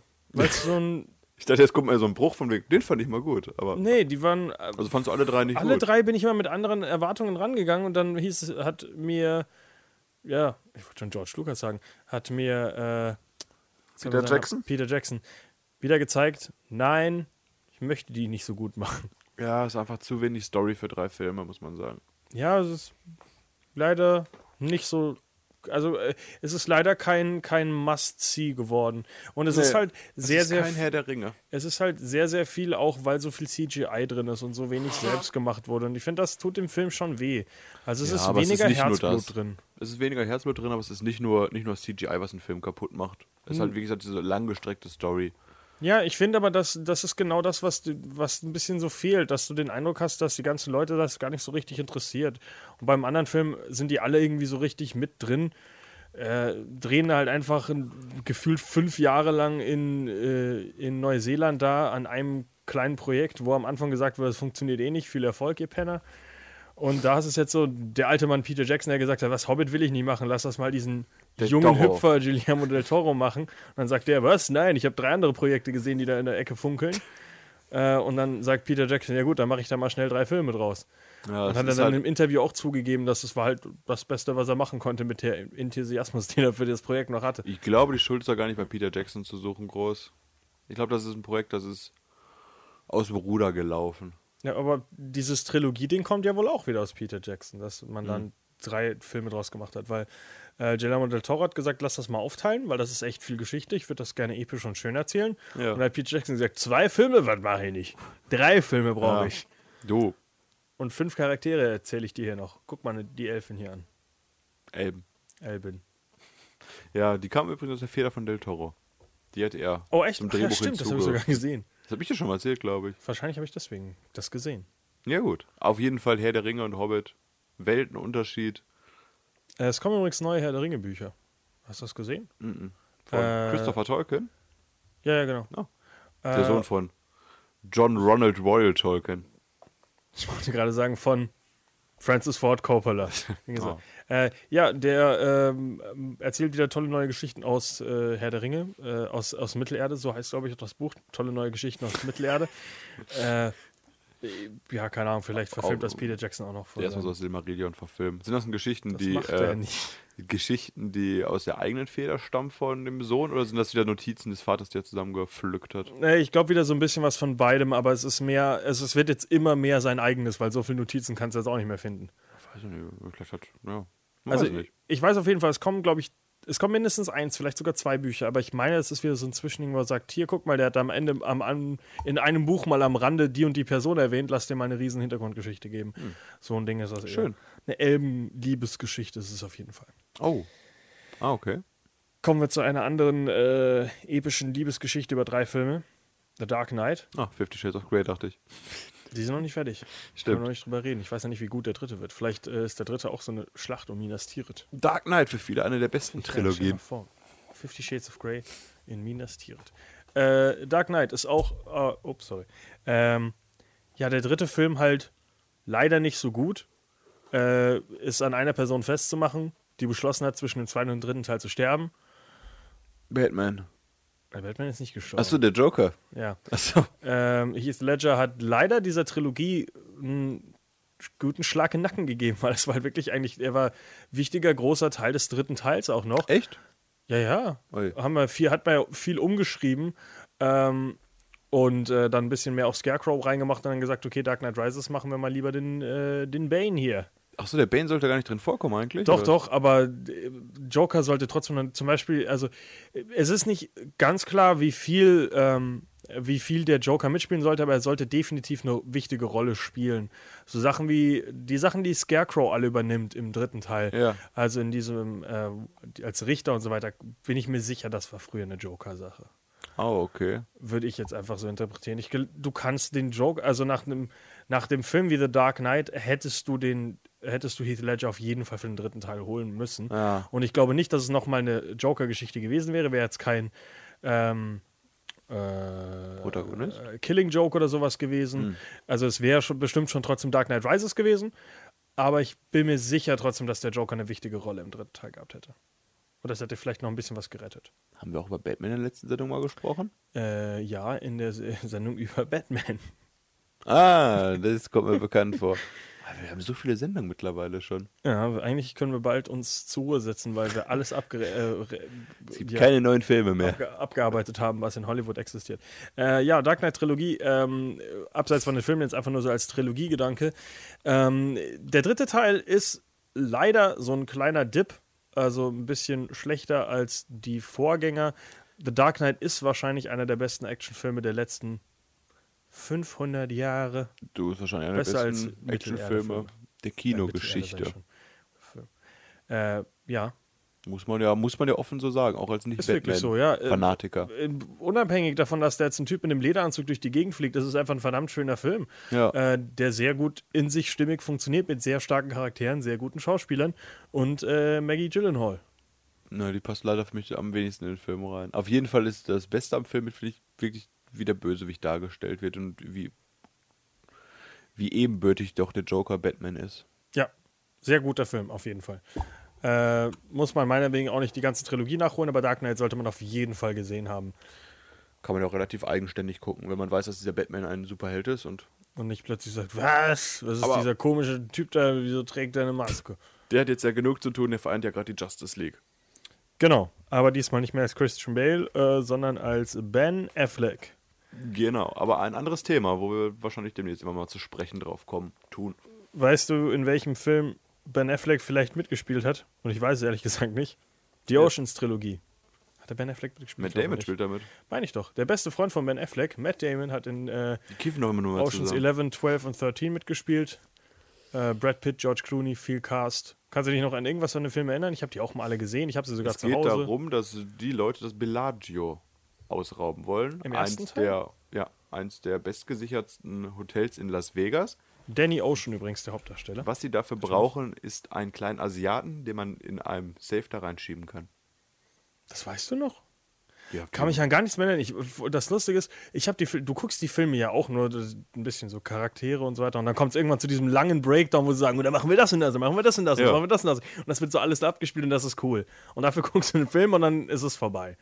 Das ist echt das, mit das Coolste, muss ich sagen. Und ich muss auch gestehen, dass ich Teil Drei, 2 und 3 gar nicht mehr so auf dem Schirm habe, worum es da geht. Das war Dümmste, genau das gleiche das Ding. Dümmste war für mich einfach nur diese Szene mit Julia Roberts, wo sie ankommen und sagen, hä, du siehst ja aus wie diese Schauspielerin. Julia Roberts, ja. Ja, und das ist, das, hat, das ist für mich das Dümmste, was ich teilweise je in der Kinogeschichte gesehen war habe. das das zweite oder dritte Das Teil? ist mir scheißegal, das war scheiße. Ja, Der erste ist gut. Und jetzt gibt es ein Frauen-Remake. Ich dachte, der zweite Teil ist der schlechteste. Ich kann Teil 2 und 3 gerade nicht auseinanderhalten. Ich auch nicht, aber das ist immer, was ich gehört habe, dass äh, 1 und 3 okay, dass 1 Ist der gut zweite ist. das mit Julia Roberts? Ich weiß es nicht. Ich, ich, Der erste ist auf ich, jeden Fall der beste der Ich Reihe. recherchiere ja auf jeden Wie Fall. so oft ist der erste Film der beste der Reihe. Das gibt man. äh, Das gibt's kontinuierlich gefühlt in jeder Trilogie fast, die wir gerade vorgestellt haben, oder? Äh, hast du denn den, äh, den Originalfilm gesehen? Der Clou? Oceans 11. Nee. Du? Äh, weißt du, mit wem der Film ist? Nee. Mit Frank Sinatra. Ah, okay. Wie heißt der? Auch Ocean's Eleven? Oceans 11, ja, aber der Film soll richtig kacke sein. nee, sagt mir leider gerade. Wusste Äh, ich gerade gar nicht. Ich doch. hatte mal gehört, dass es ein Remake war, stimmt. Äh, deswegen ist es ja so lustig, dass also, das ist so ein typisches, alle Leute regen sich darüber auf, dass es jetzt einen neuen Frauen äh, ein Frauen-Remake gibt des Films. Dabei ist der Film einfach ein Remake von einem alten Film. Du, die Geschichte des Films ist jetzt auch nicht das, was man große Kinokunst nennt. Es geht ja um lustige Leute, die ein Casino zusammen ausrauben. Diebe sind das einfach nur dreckige Diebe. Dreckige Diebe. Und du hast halt einen krassen Cast damals gehabt mit Brad Pitt und Matt Damon, die da noch deutlich erfolgreicher waren, als es heute sind. Also Oceans 11 und Oceans 12 ist mit äh, Julia Roberts im dritten teilweise nicht mehr dabei. Also andersrum. Also für der dritte der Hat sie gesagt, boah, du siehst ja aus wie Julia Roberts. Hat sie gesagt, Moment, eine andere Karriere erschließt sich meine Augen. Weg von diesem Ausrauben, ich mach Notting Hill. Ja, das ist doch die, die Frau von Emma Brad Roberts. Pitt in dem Film? Äh, nee, von Danny Ocean. Sie heißt Tess Ocean, also von George Clooney. Ach, von George, ach, George Clooney gab es ja auch noch, den meine ich doch. George Clooney ist der stimmt, der Hauptdarsteller, Hauptdarsteller im Film, der mit seinem sexy Charme sagt, gib mir dein Geld, Casino. Dachte Mr. Casino mal eine. Raub, raub mich mal lieber aus, keine Ahnung. Äh, ja, Eine schöne, schöne Reihe, wo es reicht, den ersten Film zu gucken. ja, schon, oder? Meinetwegen auch den alten Frank Sinatra-Film. Den würde ich gerne mal gucken, weil der so richtig, richtig kacke sein muss. Weil es halt einfach lauter, äh, es ist halt mehr so, ey, ich bin, also irgendwelche Leute halt so in dieser Zeit halt äh, laufen durch die Gegend, trinken Martinis, äh, versuchen besoffen noch zu Schauspielern und äh, eine Bank auszurauben. Also es ist Ah, irgendwie lustig anzugucken. Und wer keine Lust auf diesen Hollywood-Quatsch hat, guckt sich einfach vier gegen die Bank aus Deutschland an, der kürzlich im Kino lief. Und die, die guckt den nicht. Guck den nicht. Du, alle deutschen Filme, die wir hier ansprechen und den Leuten sagen, guck dir nicht, werden irgendwie zu Kassenschlagern. Erinnert dich Ist an. der viel gegen die Bank? Na, was weiß ich, aber willkommen bei den Hartmanns. Ja, erfolgreichster Film, deu- deutscher Film irgendwie dieses Jahr. War das nicht so? Ach, auf jeden Fall erfolgreich. Zu erfolgreich, nenne ich es mal so. ich dachte, oder? die haben eine goldene Kamera für meistes Geld bekommen. Joko und Hier, Klaas haben eine goldene das- Kamera bekommen. Die kriegt doch jeder Das ist heutzutage. ja das Beste an, an der Verleihung, dass du einfach einen Preis dafür bekommst, dass du viel Geld verdient hast. Du, das. Hier, ja. das ist viel Geld, hier noch mehr für dich, hier, damit du noch eine goldene Kamera hast. Eieiei. Was ein Scheißdreck. Ja, Ocean's 11 jetzt nicht die Trilogie, die mir eingefallen wäre, jetzt erst, wenn ich über Trilogien nachdenke. Welche Film äh, wäre dir denn stattdessen die Cornetto-Trilogie eingefallen? Die offenste, seltsamste Trilogie. Ich wollte gerade sagen, das ist die seltsamste Kritik, die ich wahrscheinlich, ja, ich kenne sie auch habe. Trilogie durch den Namen. Kritik. Bitte? Hast Du hast gerade die seltsamste Kritik. Die seltsamste Trilogie, ja. Ach so. Äh, hätte ich jetzt auch, wenn man es nicht als Cornetto-Trilogie kennen würde, hätte ich nie auf dem Schirm, dass es überhaupt ansatzweise eine Trilogie sein soll. Habe ich lustigerweise nur Ich habe zwei gesehen den von drei. zweiten Teil gesehen. Ich habe Shaun of the Dead nicht gesehen. Ich habe lustigerweise nur den ersten und dritten gesehen. Ach, du hast Hot Fuzz nicht geguckt. Ne, ich habe nur äh, Shaun of the Dead und World's End gesehen. Ist World's End gut? Den wollte ich Nein. noch gucken. Shaun of the Dead interessiert mich nicht. World Ends fängt ganz nett an, äh, endet aber in diesem komischen Alien-Spektakel-Kacke. Also Shaun of the Dead ist für mich ein kleines Meisterwerk. Ich weiß nicht, warum du den nicht gucken willst. Finde ich Ich mag super. keine Zombie-Filme. Nicht auch keine Zombie, ist eine Zombie-Komödie. Trotzdem. Also finde ich unglaublich lustig vom Humor. Ist jetzt. Doch, ist für mich mit die lustigste Komödie, muss ich fast sagen. Die finde ich super. Habe ich auf Lustigste DVD. Komödie aller Zeiten. Auf jeden Fall in meinen Top 5. Ja, auf jeden Fall, die drei Filme sind ja von Edgar Wright. Das ist ja seine große Trilogie, die er da gemacht hat mit Simon äh, Peck und Nick Frost. Äh, Simon Peck jetzt auch bekannt hier zum Beispiel aus äh, Star, Star Trek, Trek. aus dem Reboot. Nick Frost bekannt als dicker Brite. Äh, Schön zusammengefasst. Shaun of the Dead, äh, wie du schon gesagt hast. Äh, also äh, Cornetto-Trilogie einfach nur wirklich wegen dem Eis, weil das irgendwie Was in, jedem Film... das Cornetto-Eis kommt in jeder Trilogie irgendwie vor. und ich glaube, drei verschiedene Geschmäcker, oder? ich glaube auch, ja. Ich glaube, das war die Idee dahinter. Also warum du jetzt drei Filme mit einem Eis verbindest, keine Ahnung. Edgar Äh, Wright ist ein sehr lustiger Typ, der eine eigene Handschrift hat, die man auf jeden Fall erkennt. Und der wird sich schon was dabei gedacht haben, glaube ich, oder? Und äh, übrigens, die äh, Idee hinter dem Ganzen sind wohl die verschiedenen äh, äh, Zeiten, wie, äh, was sag ich denn, die verschiedenen ähm, Ebenen des äh, Erwachsenwerdens. Genau. Das soll irgendwie, war die Idee hinter dem Ganzen wohl, mit, dass man mit allem, kla- dass man erwachsen werden muss, dass man klarkommen muss alleine. Also Ah. da, das war wohl seine Interpretation dem Ganzen. Keine Ahnung, was er sich da einbildet. Shaun of the Dead. Äh, Shaun of the Dead zusammen. ist halt. Äh, ja, man hört es vom Namen her schon, es klingt ein bisschen wie Dawn of the Dead. Es geht darum, dass plötzlich die ganze Stadt von Zombies belagert ist und dann gibt es Simon Peck, der nicht infiziert ist und der sagt sich dann, wo könnten wir jetzt sicher sein? Ha, in meiner Stammkneipe. Schnammelt er seine Freundin ein, sucht seine Eltern, nimmt seinen besten Freund Nick Frost mit und dann ziehen sie durch die Straßen hin zu ihrem Lieblingspub und verschanzen sich dort gegen die Zombies. Das ist quasi die ganze Geschichte, gespickt mit sehr vielen Witzen, sehr vielen Anspielungen. Wenn sie als Zombies durch die Zombie-Menge laufen und so tun, als wären sie Zombies. Was heißt eigentlich Sean? Sean ist der Name. Ach, der heißt Der heißt Sean. Der so geschrieben? Kontrolliere das ruhig gerne nochmal, bevor ich was Falsches Nee, sage. nee ist, ist richtig, aber. habe ich auch okay. lange nicht gesehen, den Film. Wir Hab können ich wir wieder, den wieder Sean rausholen. Heißt. Ja, dann würde ich. Sehr witzig. Jetzt pack ihn wieder ein und dann gucken wir zusammen später Shaun of the Dead. Dann packe ich ihn wieder ein und den Film kümmern wir uns später. Genau. So. Äh, Hot Fuzz hast du gesehen. Ja, äh, lange her. Ich mochte den Film damals nicht. Ich habe äh, Oh. ihn auch seitdem nicht mehr wieder geguckt. Viel Gutes gehört. Edgar Wright ist, ist halt ein sehr eigener Stil. Ich mag äh, hier äh, Scott Pilgrim sehr gerne. Was habe ich denn sonst mit dem geguckt? Ich glaube gar nichts. Ich weiß gar nicht, was er sonst gemacht hat. Äh, Ant-Man fast. Ähm, Schön. Ja, äh, Hot Fuzz halt zwei, äh, also das äh, Simon Peck kommt in eine Stadt und soll da eben äh, einen Mord aufklären oder sogar mehrere Morde und äh, Nick Frost ist da schon als dicker, lustiger Polizist, der Spaß an seinem Leben hat und nur Eis isst, Cornetto-Eis. Äh, und dann finden die eben raus, dass diese kleine Vorstadt-Idylle doch wohl irgend so eine kleine Sekte, äh, der so einen kleinen Clou hat, einen kleinen Coup äh, und irgendwie Leute umbringt. Ich weiß nicht mehr. Viel aus diesem Film merkt man. Äh, ja, ist sehr brutal der Film zwischendurch Ja. auch, wo eine Person stirbt, weil sie auf so einem Obelisken aufgespießt wird. Shaun of the Dead übrigens auch sehr brutal. Weil Äh, sie Zombies kaputt hauen.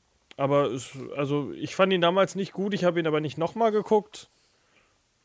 Ja, keine Ahnung. Vielleicht ist er gut. Ich war sehr Du, wie gesagt, ich habe viel, viel Positives mal gehört, dass alle Leute diesen Film so feiern, aber es gibt auch viele Leute, halt, die Edgar Wright seinen Stil feiern. Ich mag den ja eigentlich auch, aber Hot Fuzz habe ich irgendwie, weiß nicht, hat mich von der Thematik nicht angesprochen, weil Polizisten.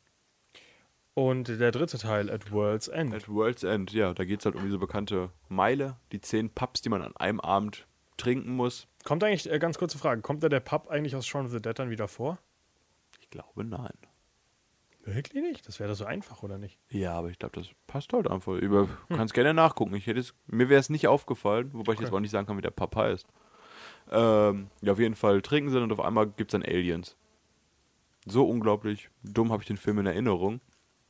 Ist halt am Anfang ein lustiges Trinkgelage, wo du schon gesagt hast, es geht halt darum, dass du hast halt verschiedene Charaktere, die sind alle jetzt ein bisschen spießig geworden, wobei Simon Peck aber immer noch als äh, Aufreißer, Rocker, der nicht erwachsen werden will und lieber trinkt und sich zur Besinnungslosigkeit säuft. Und dann landen sie am Ende aber in einem Pub, wo sie in ein Hintertürchen stolpern und dort mit den außerirdischen Mächten kämpfen müssen. Fand ich unglaublich schlecht. Also nicht unglaublich schlecht, aber das ist so ein Film, den ich im Leben nicht nochmal gucken müsste. Für mich halt wirklich Shaun of the Dead das Highlight der Trilogie. Überraschenderweise der erste Film. Überraschung, Überraschung. Vielleicht sollten Trilogien einfach nach dem ersten Teil aufhören und man nennt sie Filme. Tja, Markus, äh, wir sind noch nicht ganz am Ende des Talks, aber das ist ein schönes Fazit, das du jetzt schon ziehst. Ja, ich habe gleich noch ein paar Beispiele dafür. Ähm, wie wär's denn mit einem guten Beispiel, was ich auch nicht gesehen habe? Toy Story. Das war ich gerade ein, ein Negativbeispiel zu meiner Aussage gerade, denn da sind alle drei Filme Meisterwerke. Ich habe gestern extra mal kurz nachgelesen. Gut, die Geschichte wirklich nicht Es kommt so. übrigens ein vierter Teil. Ja, das ist eine eigene Trilogie, habe ich gehört. Das macht mir meine. Ja, das, das finde ich echt schade, weil das Ende, wir haben es ja schon beim Disney Talk, ich weiß nicht, in welchem Talk das war, angesprochen. Animationsfilm. Animationsfilms-Talk, wie schön dieses Ende funktioniert. Einfach dieses, dieses abgeschlossene Erwachsenwerden von Andy, dem Besitzer der Spielzeuge, der dann aufs College geht und seine Spielzeuge verschenkt an dieses kleine Mädchen und sagt: Tschüss, Buzz. Tschüss, Woody. Nimmt da Woody nicht mit? Ist mir egal. Oder? Weiß nicht, ich dachte, die bleiben alle da. Oh nee, oder doch, Woody nimmt da mit ins College und stellt ihn auf sein Regal. Ich dachte eben, weil diese, ich Ah. habe nur diese Szene im Kopf, wo sie alle sagen, ja, viel Spaß auf dem College, Woody, verpiss dich. Cowboy oh. Gibt es jetzt ein College-Abenteuer im vierten Teil dann? Oh, Sowas oh, wie äh, nein, hab Party ich, Animals? Nein, habe ich doch schon mal gesagt, hier, äh, diese Sch äh, Schafshüterin da, wie heißt die wieder? Ach, okay. Dass die verschwindet und Buzz und Woody müssen sie finden. Ich tippe auf einen Kinderpornoring. Ja, auf jeden Fall die Geschichte von Toy Story schön leicht zusammenzufassen. Es gibt Spielzeuge, die immer zum Leben erwachen, dann, wenn Erwachsene nicht hingucken. Und im ersten Teil gibt es halt den Cowboy Woody, das Lieblingsspielzeug von Andy.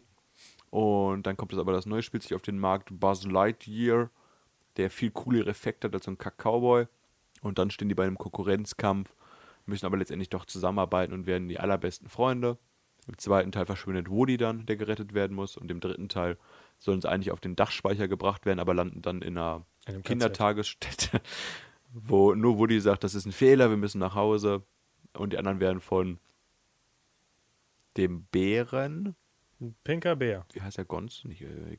Gonzo? Ich hoffe nicht. Ich Fanzo oder nicht? Fatso? Fanzo. Fanso, der Bär? Heißt der nicht so? Ich dachte, Den der heißt verwechsel Fanzo. ich immer wieder. Wieso nicht den Gonzo? Gonzo nicht von der die- Muppet Show? Nee, möchte ich nicht sagen, was Gonzo ist.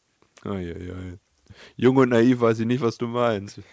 Ja, ja. Auf jeden Fall gibt es dann Ich diesen glaube, der ist Fanzo. Ich guck mal ganz kurz. Ja, kann sein, weil wir im Deutschen, ich dachte, das ist im Deutschen anders. Auf jeden Fall gibt es dann diesen lustigen pinken Bären, der die unterdrückt. Und Oh, Lotso. Lotso, Lots Lotso of Fun. Fun, genau, Ja. sowas. Äh, genau, der unterdrückt die anderen Spielzeuge und dann wollen die auch von dort fliehen und am Ende kommen alle zusammen in ein neues Heim. Und Woody geht aufs College. Lotso Fun wird aber auch von Ned Beatty gesprochen, der in echt auch aussieht, wie als könnte er Leute festhalten und sagen, ihr bleibt hier. Hui, hui, hui. Auf jeden Fall finde ich es äh, sehr schön, dass kein vierter Teil geplant ist, diese Trilogie meisterwerklich, wie sie ist, stehen bleibt und niemand wieder damit was macht. Genau, ruf mal Pixar an und sag ihnen das bitte. Ja. Auch Cast 3 kommt jetzt auch bald raus, apropos Trilogie. Den sprechen wir jetzt aber nicht an. Ist ja noch keine fertige Trilogie. Wir wissen ja nicht, ob der dritte Teil wieder episch und groß und wichtig wird. Na gut, deswegen Pixar, eine Toy Story, eine vorbildliche Animationstrilogie Macher. Okay, wir kommen zu einer anderen Trilogie, wo wieder der dritte Teil der schwächste ist. Wir fassen die sagen wir mal schnell zusammen. Spider-Man und Blade haben äh, beide das Problem, dass im dritten Teil, wobei, nee, bei, also bei, bei Blade ist das größte Problem im dritten Teil, dass Wesley Snipes keinen Bock mehr hat. Aber der ist schon noch dabei, ne? Ja, und der Regisseur ihn nicht so richtig ernst nimmt und es dann zu Schlägereien im Set gekommen ist und, irgendw äh, und irgendwann der Regisseur einfach die ganzen Szenen ohne ihn gedreht hat. Äh, also quasi die ganzen, also äh, es gab einmal die ganzen Aufnahmen halt von Wesley Snipes und wenn es halt ein Dialog ist, war aber Wesley Snipes war nie der Stand-in. Er hat gesagt, er stellt sich da nicht hin, wenn er nicht redet. Oh. Und dann hat er einfach andere lustige Sachen. gemacht. Und deswegen wird äh, in Blade Trinity Blade sehr oft verarscht von Ryan Reynolds. Also sehr, sehr viel Parodie. Man merkt, wenn man darauf achtet, zum Beispiel auch, dass, Ryan, dass Wesley Snipes einfach nicht da ist, weil er einfach nicht darauf reagiert, wenn Ryan Reynolds ein richtiger Arsch zu ihm ist. Also Also der das, Stand-in dann nicht darauf reagieren? ja, aber das, das sollte ja irgendwas sagen. Ach so. Und wenn er dann sagt, Hallo, klingt nicht wie Wesley Snipes, ist auch ja, doof. gut, gut, gut. Er hat auch den komischsten Stanley mit der äh, piepsigsten Stimme genommen. Das weiß ich auch nicht warum. Äh, und äh, Spider-Man ist natürlich beim dritten Teil das Problem, dass ähm, Sam Raimi gesagt hat, er würde echt gern noch einen Spider-Man-Film machen mit äh, Sandman. Ich dachte mir auch mit der Echse, dem Echsenmann. Das sollte der vierte Teil Ach, werden. der vierte, ja. okay, ja. Aber er hat gesagt, er würde echt gerne Sandman machen, weil es ein verdammt guter Charakter ist und sehr, sehr tief und sehr interessant. Da hat das Studio gesagt, mach mal Venom. Weil Venom, jeder mag Venom. Und er hat gesagt, ja, mach ich wann anders. Nein, mach Venom. mach das in deinen Film. Mach Das Schlimme Venom, ist, mach genauso Venom können und die. Studiobosse äh, geklungen haben. Und dann hat er, dann war er halt wirklich dazu gezwungen, dass er den doch da mit reinbaut. Und äh, ja, Aber als Hauptcharakter der Böse ist ja Venom. ja, ne? weil sie es halt unbedingt haben wollten. Und er wollte es halt nicht. Und dann haben sie ihn dazu gezwungen, das ins Skript mit einzubauen. Und dann hat er so aus Trotz auch einfach Venom schnell abgefrühstückt und umgebracht. Und weil er dann gesagt hat, ja, dann darf ihn auch niemand anders benutzen. Und äh, das haben sie dann irgendwie nachher nochmal editiert, dass man sein Skelett nicht sieht und so weiter, dass er wiederkommt, bla bla bla. Äh, auf jeden Fall dieser Symbiote, äh, di- dieser, äh, dieser Alien, der dann äh, Peter Parker Spider-Man übernimmt, war halt eigentlich nicht geplant. Er sollte eigentlich nicht da drin sein, aber dieser Studio hat halt darauf bestanden, weil man macht damit mehr Geld. Und der Regisseur hat da keinen Bock und dann kommt so ein Scheißfilm raus. Das Schlimmste war echt diese, diese Emo-Szene, wo Peter Parker so in seinem bösen Look ist und dann tanzend aus diesem Restaurant rausgeht und alle auf der Straße zur Seite schubst. Aber ich gedacht, da merkt man ja doch keiner Bock auf diesen Film, oder? Äh, als Verteidigung für, das, äh, für die Szene habe ich immer nur gehört, dass es der, äh, der Symbi, also dieser Alien in seinem Kopf, falsch interpretiert, was cool ist und ihn deswegen so kontrolliert. Weil er nämlich im Endeffekt Peter Parker ausliest. Peter Parker hat keine Ahnung, was cool ist. Ja. Und er selber so ein ja, Typ, der ein bisschen so neben der Gesellschaft steht und versucht aus diesem Kopf so rauszuziehen, wie er sich jetzt böse verhalten kann und kommt dadurch halt zum duschigsten, komischsten Typen raus, weil der Alien halt nicht weiß, was, was wirklich, äh, was er Ja, wirklich okay. machen will und Peter Parker auch so ein kaputter Typ ist. Und dann kommt so ein blöder Mischling raus, der halt tanzt, um dann böse zu sein. Also, Tanzen ist böse, lerne ich aus das war, Film. also das war irgendwie die, die Erklärung für das Ganze, die ich mal gehört habe. Aber ja, die Szene ist bescheuert. Ja, auf jeden Fall, aber die ersten Teile.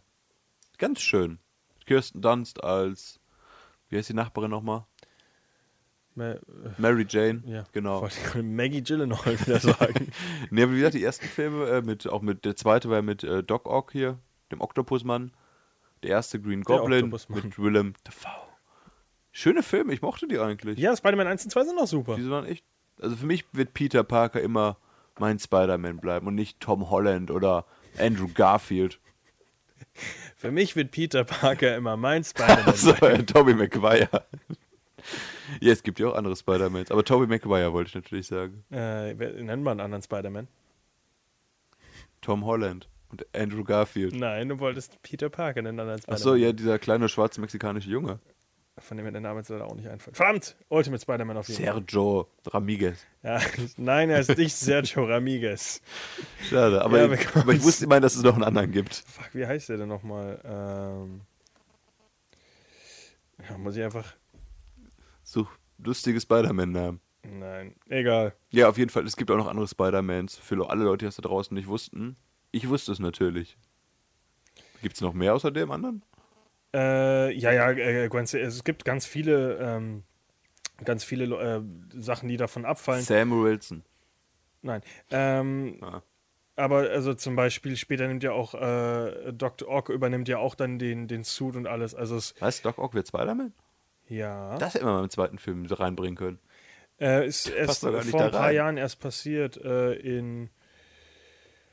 Oh, ich bin kein Comicbuchleser. Äh, ja, es gibt äh, auf jeden Nee, Fall vor ein paar Jahren erst, äh, dass die, äh, dass äh, Spider-Man und äh, Doc Ock gegen kämpfen, ums ja bis zum bitteren Ende und kurz bevor sie sterben, schafft es Doc Ock mit Spider-Man quasi ja das äh, den das Gehirn zu, nicht das Gehirn zu tauschen, sondern einfach den Geist quasi und die wechseln damit und damit kommt Spider-Man in den Körper des äh, gleich sterbenden Doc Ock und Doc Ock übernimmt Spider-Man und ist erstmal böse und merkt dann, oh Gott, mit so viel Verantwortung, Mit großer Macht, äh, mit großer kommt Macht kommt große doch, Verantwortung. doch viel Verantwortung und ist dann äh, auch ein guter Spider-Man deswegen. Und gibt dann seinen Körper zurück an den richtigen Spider-Man, oder? Äh, gut wird er später, noch- ja, ah. ja. Ah. Ich habe gerade so ein lustiges Bild gefunden mit so einem Spider-Man-Kostüm, wo so Oktopusarme rauskommen. Vielleicht ist das, ich dachte, das wäre das. Das ist, äh, nee, das ist der aus, äh, ah, jetzt nach Civil War eigentlich, äh, wo er zusammen mit Tony Stark eben, ja, ja, genau, da entwickelt Tony Stark ja für ihn einen anderen Suit und da hat er dann, ich glaube, zwei oder drei extra Arme. Ja, aber jetzt erstmal wird ihm sein Suit weggenommen, weil Tony Stark sagt, nicht der Anzug macht den Menschen, sondern du machst dich. Ja, Ja. klar, ich habe den neuen Homecoming-Trailer geguckt von Spider-Man da. Irgendwie, so weise Worte gibt's da. Auf jeden Fall, Kommen wir zu einem anderen Film. Äh, mir fällt wirklich immer noch nicht der Name ein von, von dem schwarzen Jungen, der Spider-Man ist. Aber gut. ich weiß leider auch nicht. Dann ist das so. Äh, wir kommen weiter zu Man in Black. Haben wir sogar letztens drüber geredet, wegen Will Smith. Ach, stimmt, da war was. Kann man noch was zu dazu Du sagen? hattest den letzten dritten Film geguckt, ja, es, Den hast du gar nicht gesehen, stimmt. den dritten habe ich noch nicht geguckt. Das mit der Zeitreise ist das und das. Da haben wir letztes Jahr ausführlich drüber gesprochen. In unserem Will Smith Talk, wer Interesse hatte, mehr zu lauschen, was wir daran mochten. Miles Morales ist der schwarze Spider-Man. Ist auf jeden Fall eine unterhaltsame Reihe. Funktioniert heute immer noch ganz lustig. Die Effekte sehen natürlich ein bisschen dümmer aus. Wobei der erste Film gar nicht so viele Effekte hat, sondern eher diesen humpelnden Redneck, der besessen ist. Wie, wie waren das nochmal? Schauspielerisch? Auch, ja. Weiß ich gerade nicht. Ja, geht halt um äh, zwei unterschiedliche Cops, ähnlich wie eine andere Trilogie, zu der wir gleich kommen. Der eine etwas aufmüpfigere Schwarze und dann noch der etwas anständigere Tommy Lee Jones. Und die machen zusammen die Alien-Dingfeste in der Welt. die Vincent D'Onofrio ist der, ist der humpelnde Redneck. Okay, und ja, ähnlich wie dieses Konzept funktioniert auch die Rush Hour-Reihe übrigens. Du hast den plappermauligen Schwarzen und den anständigen Cop auf der anderen Seite. Den anständigen Asiaten, Tommy Lee Jones. Ich habe extra nicht gesagt, er sie hat. Aber es kommt ist dasselbe Prinzip. Es waren diese Buddy-Movies Ja, mit zwei natürlich. unterschiedlichen Charakteren. Lethal Weapon und so weiter auch. Also diese Buddy-Movies waren äh, 80er, 90er Jahre sehr, sehr groß und haben halt dann nicht mal so gut Habe ich jetzt funktioniert. zusammengefasst, ja. Ja, geht Black äh, kann man nicht mehr viel dazu sagen. Erster Film ist gut, zweiter Teil ist kacke, dritter Teil ist ein bisschen besser, aber auch nicht so gut. Äh, es ist lustig, wie sehr Josh Brolin und Tommy Lee Jones sich ähnlich sehen. Ja. Ich war schon mal Rush Hour 3, muss ich ja gestehen. Falls du das gar nicht mitbekommen hast. Also Rush Hour 1 Ja, bis ja, dann 3. red mal über Rush Hour. Und ja, wie gesagt, da geht es halt um den äh, Jackie Chan als Inspektor aus Hongkong, der sich mit dem Plappermaul von LAPD zusammentut, dargestellt von, was ist das, Chris Tucker? Ja. Chris Tucker und dann wird die Tochter von dem chinesischen Konsulaten entführt und die wollen die beiden natürlich wiederholen, ungleiches Pärchen, kommen dabei noch so ein Crime Lord auf die Spur und ja, ist halt das Lustige an dem Film ist halt diese unterschiedlichen Macharten, dass halt der eine so ein Haut drauf Typ ist, der andere so ein Abwarten und analysieren und vernünftig Polizeiarbeit machen. Wer wer ist, müsst ihr jetzt selber herausfinden. Wo was in Teil 2 und 3 passiert, kann ich leider nicht mehr sagen. So, Doch, in Teil 2 reisen sie in das Heimatland von Jackie Chan, dieses Hongkong. Oh, das ominöse Heimatland. Und auch dort gibt es wieder Jackie Stress. Chan-Land. Und im dritten Teil, wenn ich mich jetzt nicht täusche, reisen sie nach Frankreich. Da kann ich mich sogar an ein Poster erinnern, ja. Habe ich keinen Film gesehen von. Ich Aber- glaube, der Polizist im dritten Teil wird gespielt, kurz von Roman Polanski. Der hat einen Cameo-Auftritt da. Krass, wie viel du aus diesem Film noch weißt. Lass mich recherchieren, gesehen. erzähl du mal. Du, hast da, du weißt gar nicht, okay. Äh, sehr unterhaltsam. Verdammt, ich habe gerade gemerkt, das war eine dumme Idee. Äh, Du, die habe ich aber seit, lass mich lügen, zehn Jahren nicht mehr gesehen, die Filme. So, Manchmal Ro- arbeitet mein Gehirn auf mysteriöse Weise. Nicht sehr oft, würde ich sagen. So, Oh. Roman Polanski Ich möchte. dachte gerade noch, das wäre ein Kompliment. Ach, du googelst natürlich wieder schneller als ich mit meinem Handyphone hier. Ja, Roman Polanski. Äh, Roman Polanski als Detective Ravy. Detective Gravy. Ravy. Oh, sorry. Ja, Roman Polanski bekannt als Regisseur von Tanz der Vampire. Und als Mann, der sich gerne an Frauen vergreift. Minderjährige Frauen. Ja. Ein anderes Thema, okay. Der Rush Hour. Amerika nicht mehr reisen darf. Rush Hour ist so ein Film, der in den 90ern einfach super funktioniert hat. Das ist genau wie Man in Black. Funktioniert wahrscheinlich heute auch noch vom Humor ein bisschen, aber damals war es halt dieser Höhepunkt. Das ist ähnlich wie die nächste Trilogie, auf die ich jetzt auch noch ganz kurz zu sprechen kommen will. Beverly Hills Cop. Die wollte ich auch gerade sagen. Ja, dann. Leg Wollte ich los. nur an, habe ich auch alle drei nicht gesehen. Ach Obwohl so. ich sie alle drei auf DVD zu Hause habe. Und zwar ist das eine der ersten Rollen gewesen von Eddie Murphy damals, der erst Anfang 20 war, als er die äh, Filme gemacht hat. Im Deutschen heißt der Film übrigens Beverly Hills Cop. Ich löse den Fall auf jeden Fall. ja, und damit kann man schon sehen. Ich glaube, das ist das Originale. Ich glaube, das war gar nicht das Deutsche. Oh. Ähm, ich habe die Stories des Films jetzt gar nicht mehr so auf dem Schirm, muss ich sagen. Ich weiß nur, der zweite Film war noch erfolgreicher als der dritte. Haben die nicht Und- irgendwie einen Rekord auch gesetzt wegen. Äh, Der war lange Zeit der erfolgreichste R und R-Rated sowas, Film genau, finanziell und auch der unbekannte Produzent damals noch Jerry Bruckheimer, heute bekannt für Fluch der Karibik, hat damals ist er damit durchgestartet. Aber ja, wie gesagt, es geht auch um Eddie Murphy mit Plappermaul, wie man es kennt. Ist halt viel, viel Humor, was durch, seine, durch sein schnelles Sprechen kommt und auch viel Impro, was er da ans Set gebracht hat mit. Und es geht halt darum, dass er auch quasi einige Fälle zu lösen hat. Aber ich kann dir nicht mehr genau sagen, was für Fälle das sind. äh, Gibt es im zweiten oder dritten Teil nicht eine Boombox als Waffe oder sowas komisches? Ich weiß, dass einer der drei Filme spielt im Freizeitpark. Ich habe keinen der Filme gesehen. Können wir mal zusammen alle nachholen. Wie gesagt, ich Ja. habe sie alle zu Hause. Sehr schön. Ähm, ja, ich habe jetzt auch nicht mehr viel auf meiner Liste hier an Also Trilogien. ich habe noch ein- die- mit einer der größten Trilogien, die du noch nicht angesprochen hast. Dann sag das doch. Matrix? Genau, die wäre als nächstes Ach, die hättest du doch drauf gehabt. Ähm, Da Ja. erzähl du mal was zu. äh, ihr sehr faszinierende Trilogie. Äh, rate mal, welcher Film der beste ist. Die hast äh, du gesehen, ne? Ja, ja, klar. Okay. Der Ähm, erste. Der erste, Te- der erste Teil wirklich ein verdammt schöner, cooler Film. Äh, ja, die Wachowski-Brüder, Schwestern, Geschwister. Wir waren alles schon, muss man ja leider, leider muss man ja Nicht- sagen. Also ist verwirrenderweise sagen, Muss nicht verwirren, leider, ja, muss nicht leider sagen.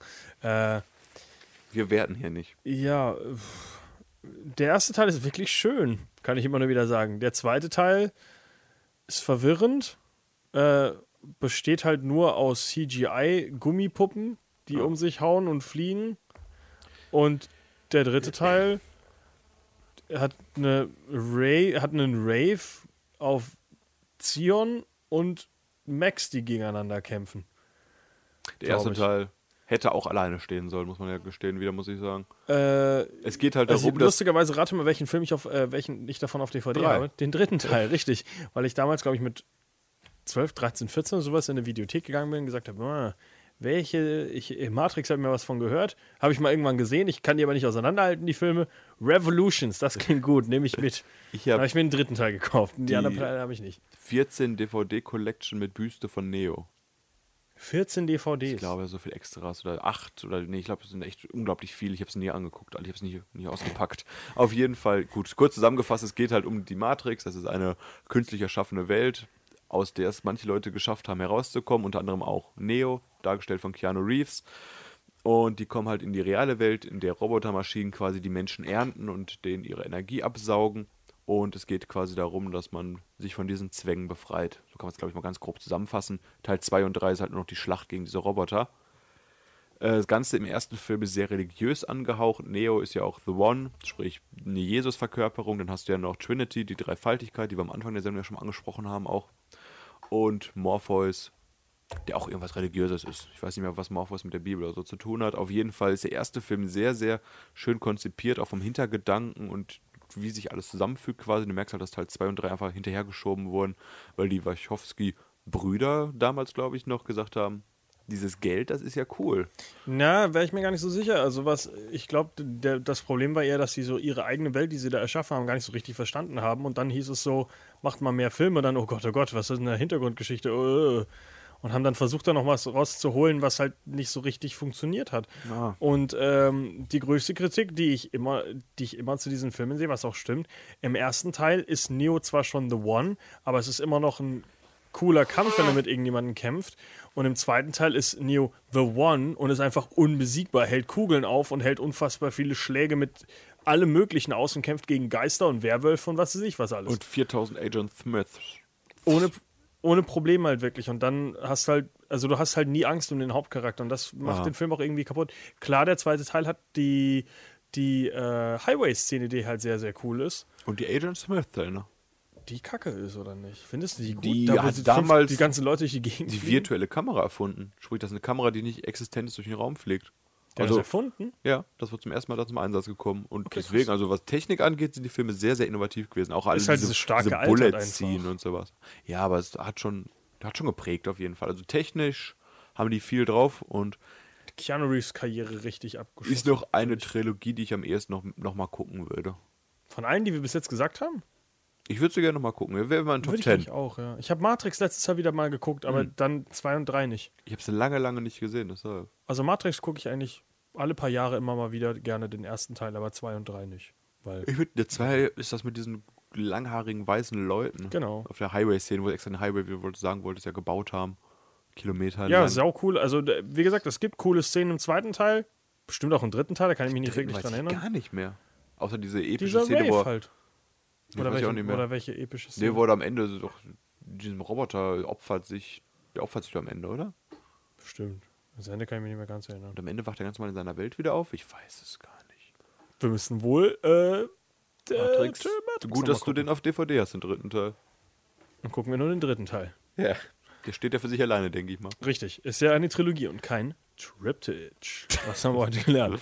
äh, ganz kurz, bevor wir noch zu äh, Markus' wichtigster Lieblingstrilogie kommen. Äh, die, ich habe die Mexiko-Trilogie gestern äh, Ah. vollständig ja, vervollständigt, weil ich habe irgendwann mal El Mariachi geguckt. Den habe ich hab- auch gesehen. Und ich habe irgendwann mal Desperados geguckt. Desperado geguckt. Äh, mit äh, Antonio Banderas. Ach, ich wollte gerade sagen, Benicio del Toro. Nein.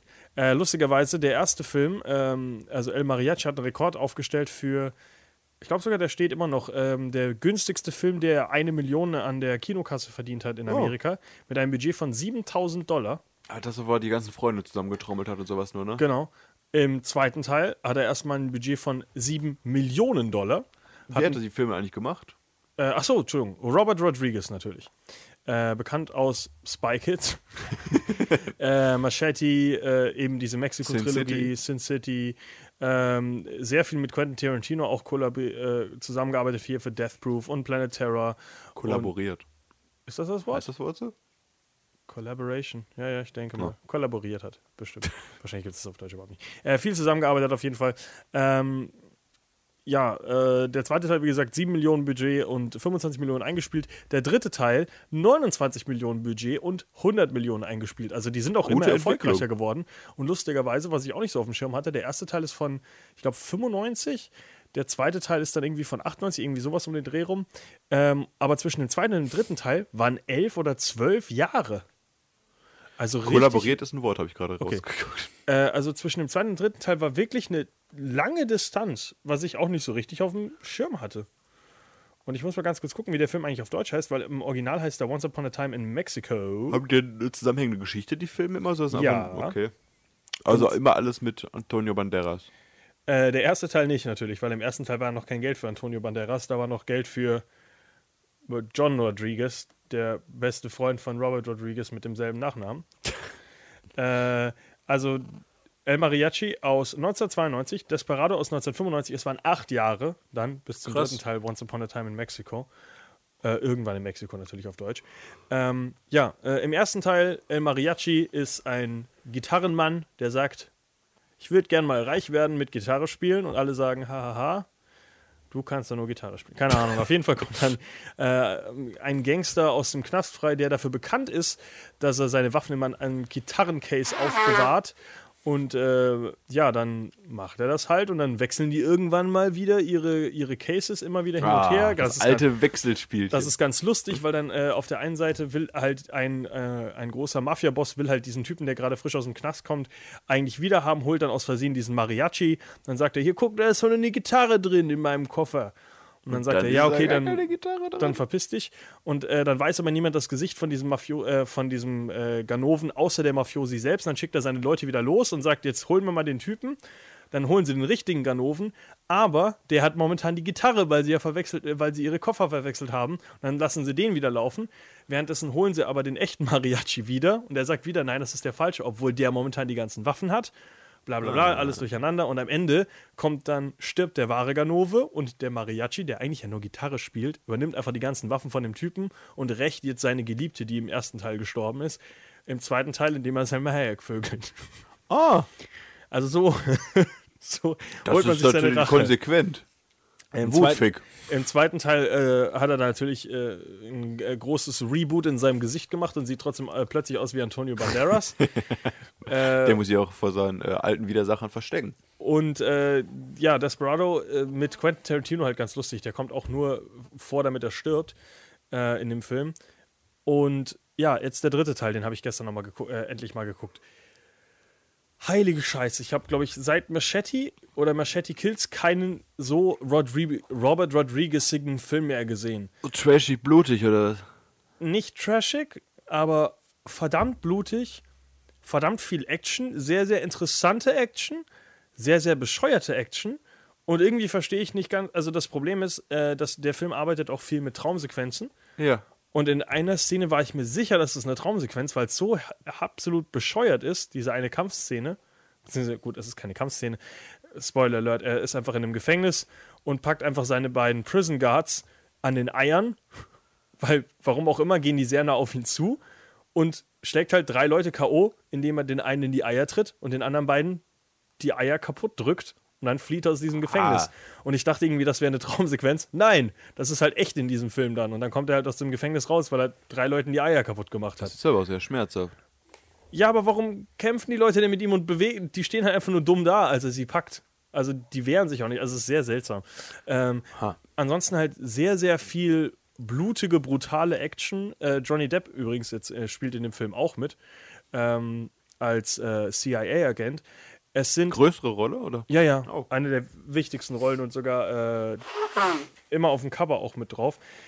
Das große Problem eigentlich, der Film ist sehr, sehr, sehr kompliziert. Also er stellt so unfassbar viele Charaktere vor, die alle irgendwie an diesem Coup, es geht im Endeffekt, äh, Coup dabei sind. Es geht halt auch darum, dass die den äh, mexikanischen äh, Präsidenten stürzen wollen.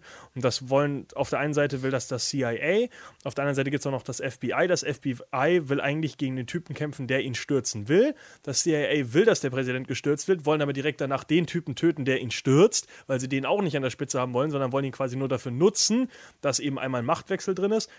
Und da sind dann so viele Dann Leute, kommt die die Man in Black noch dazu. dann ist eben noch die, dieses mexikanische, äh, die, äh, das mexikanische, nicht Militär, sondern die Polizei, die wieder sau korrupt ist und sich dann auch wieder irgendwie damit einmischen. Dann gibt es eben die drei Mariachis, lustigerweise. Hier Antonio Banderas, Tick, lust-. Enrique Iglesias, noch viel geiler.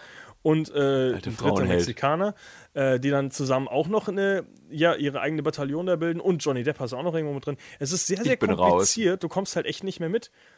Highlight des Films: Willem Dafoe hat einen, Mexi macht einen mexikanischen Akzent und macht einen auf äh, mexikanischer Drogenlord. Das ist wirklich, wirklich witzig zu gucken, wie Willem Dafoe so, so versucht, einen auf Mexikaner zu machen, äh, während Mickey Rourke einfach einen normalen Amerikaner spielt. Da haben sie auch gesagt: Dir nehme ich nicht mehr deinen Mexikaner ab. ähm, Ja. irgendwann lässt sich Willem Dafoe auch das Gesicht umoperieren. Und wird Äh, zu Antonio Banderas Nee, man auch. sieht ihn ja nie. Und das ist das Bescheute. Man sieht ihn dann einfach nur noch mit Bandagen im Gesicht und sieht nie, wie er wirklich aussieht. Hat er einen Unfall oder sowas? Oder? Hatten sie den nicht beim Set? nee, der Trick ist im Endeffekt am Anfang, äh, was wirklich, wirklich lustig ist, äh, machen sie halt, äh, operieren sie halt einen anderen Typen um, dass er so aussieht wie Willem Dafoe. Und dann holen sie halt so einen Mexikaner und sagen so, yo, du siehst ihm sehr ähnlich. Und der Typ sieht wirklich haargenau aus wie Willem Dafoe. Und ich habe nachgeguckt, das ist keine, das ist kein CGI-Trick. Die haben einfach wirklich zufällig einen Typ in Mexiko gefunden, der haargenau aussieht wie Willem Dafoe. Der das Gesicht Das muss er auch erstmal schaffen. der sieht unfassbar ähnlich und Willem Dafoe hat schon wirklich hässliches, komisches Goblin-Gesicht. Green sie so- Goblin Gesicht. Ja, und haben sie so einen äh, Goblin in äh, Mexiko gefunden, der ihn so ähnlich sieht. Und vielleicht haben sie sogar wirklich nur deswegen diese Szene eingebaut. Der Film ist unfassbar chaotisch und unfassbar bescheuert. Wenn man drauf steht, der Stil ist halt sehr, sehr eigen. Ähm, es sind coole Actionsequenzen, aber es ist halt Robert Rodriguez. Also man sollte nicht mehr erwarten von dem Film. Und Johnny Depp spielt einen CIA-Agenten, der irgendwann mal bei in Mexiko unterwegs ist bei einem Pferderennen, glaube ich, und ein T-Shirt drauf hat, wo dick CIA draufsteht. Das muss auch jeder Zuschauer wissen, wer das gerade ist. Ne? also, Nicht die beste Ahnung. Trilogie, aber guckenswert. und Johnny Depp äh, macht eine äh, Marlon Brando Impression. Mal, äh, ja, Marlon Brando. ja, ich weiß aber nicht warum. Also, das war äh, in den Fakten habe ich nur gelesen, Johnny Depp war eigentlich fertig mit dem Dreh, wollte aber nicht gehen. Dann hat Robert Rodriguez gesagt, ja, spiel mal den Typen hier und dann, äh, okay, mach so wie Marlon Brando. Ja, okay, dann mach das. Sehr verwirrend. Zeit, als man Johnny Depp noch nicht vom Set wegbekommen hat. Ja, und jetzt, Jetzt macht er nichts mehr Gutes. ja, jetzt haut er Frauen. Was? Er hat seine Frau verprügelt. Vanessa Paradise, oder wie die heißt? Ich weiß nicht, Vanessa Paradise. Wer ist die Äh, mit der Zahnlücke da? Heißt die nicht Vanessa doch keine- Paradiese? äh, Amber Heard? Aber die hat keine Zahnlücke. Die davor meine ich, die Ex-Frau dann. Helena Bonham Carter? Das ist Tim Burton. Geil, aber die Johnny Depp, die haben ja alle Liebe gemacht zusammen. Dieses französische Model, mit dem er vorher zusammen war. Ja, für sowas fehlt jetzt Elena. Das weiß ich jetzt nicht. Aber Amber Heard auf jeden Fall hat sich, Die hat er zusammengeprügelt? hat sich von ihm getrennt, weil sie gesagt hat, er hat sie gehauen. Ja, Also mit nicht. Schlägen oder mit Gefühl? Wir kommen zum nächsten Trilogie äh, und zum Abschluss der heutigen Sendung. Vanessa Paradise. Paradise, ja. Die kenne ich nicht. Ich habe noch zwei Trilogien auf meinem Zettelchen. Achso, dann kommen wir zu der Trilogie, die Markus sagen wollte. Also ich habe einmal nur ganz schnell noch eine der äh, schönsten, also ich habe sogar drei, eine habe ich aber nicht recherchiert. Also einmal habe ich noch die Before-Trilogie, Before Sunset, Ach, die habe ich extra nicht Sunrise, angesprochen, weil ich Before davon. Midnight. Die war, in mein, die war überall in jeder Liste drin. Hab ich gesagt, habe ich noch nie was von gehört, nehme ich nicht mit rein. Ja gut, das ist halt auch, das ist eine Trilogie, das ist ja der Typ, der Regisseur, der auch Boyhood gemacht hat, über 100 Millionen Jahre. Und genau hat diese Trilogie hat ja auch immer ungefähr so neun Jahre zwischen den Filmen. Und es geht eigentlich nur um Ethan Hawke und Julie Delphi, die sich immer wieder treffen und einfach reden über ihr Leben. Im ersten Teil treffen sich ja quasi im Zug und reden einfach über alle Sachen, mit denen sie nicht mit ihrer Familie und Freunde drüber reden können, weil es zu intim ist. Deswegen reden sie mit einem Fremden halt darüber. Und du hast halt immer diesen äh, erotischen Unterton, bisschen die flirten halt miteinander etc. Dann treffen sie sich halt jahrelang später wieder. Ich war da noch vor wie so eine schlechte Einleitung von Porno. Nee, das, das, ich habe äh, damals auf der Berlinale den dritten Teil, Before Midnight, gesehen. Und ich glaube, der ganze Film besteht aus vielleicht fünf verschiedenen Locations. Und du hast so ewig lange Schüsse, wo die einfach am Strand entlanglaufen und nur über ihr Leben reden. Im dritten Teil sind sie übrigens dann verheiratet, haben zwei Kinder. Und es funktioniert erschreckend gut, weil die Dialoge so, so gut sind. Eine Szene haben sie einfach nur Sex. Ich glaube, die geht auch einfach nur zehn Minuten. Und dann reden sie halt davor und danach. Also wirklich eine sehr, sehr schöne Reihe für, weiß nicht, Pärchen, wer auch immer. Also ich habe zwar nur einen Film leider gesehen, aber sehr empfehlenswert auf jeden Fall den dritten. Also war der dritte Teil der gute? Krass. Da gibt es auf jeden Fall Sex, kann ich sagen. Alles klar, aufschreiben. Before Midnight. Die an, also ich habe die andere Trilogie, die ich noch habe, war auch in jeder Liste vertreten. Kung Fu Panda. Das ist die letzte, die du hast? Ja. Oh, ja. Habe ich letztens noch mal ein paar Minuten wieder reingeguckt vom dritten Teil, wo Po seinen Vater trifft. Po, Po, gesprochen von Jack Black im Original. Ja, äh, habe ich alle drei Teile gesehen. Break Cranston. Brian Cranston spricht in dem Original. Genau, es geht halt um den Drachenkrieger. Haben wir auch im Animationstalk, glaube ich, drüber gesprochen. Müssen wir nicht Film. viel drüber reden. Aber Geht halt um den auserwählten Krieger, den Panda Pu, der aber erst seiner wahren Stärke finden muss, indem er trainiert wird von Meister Shifu.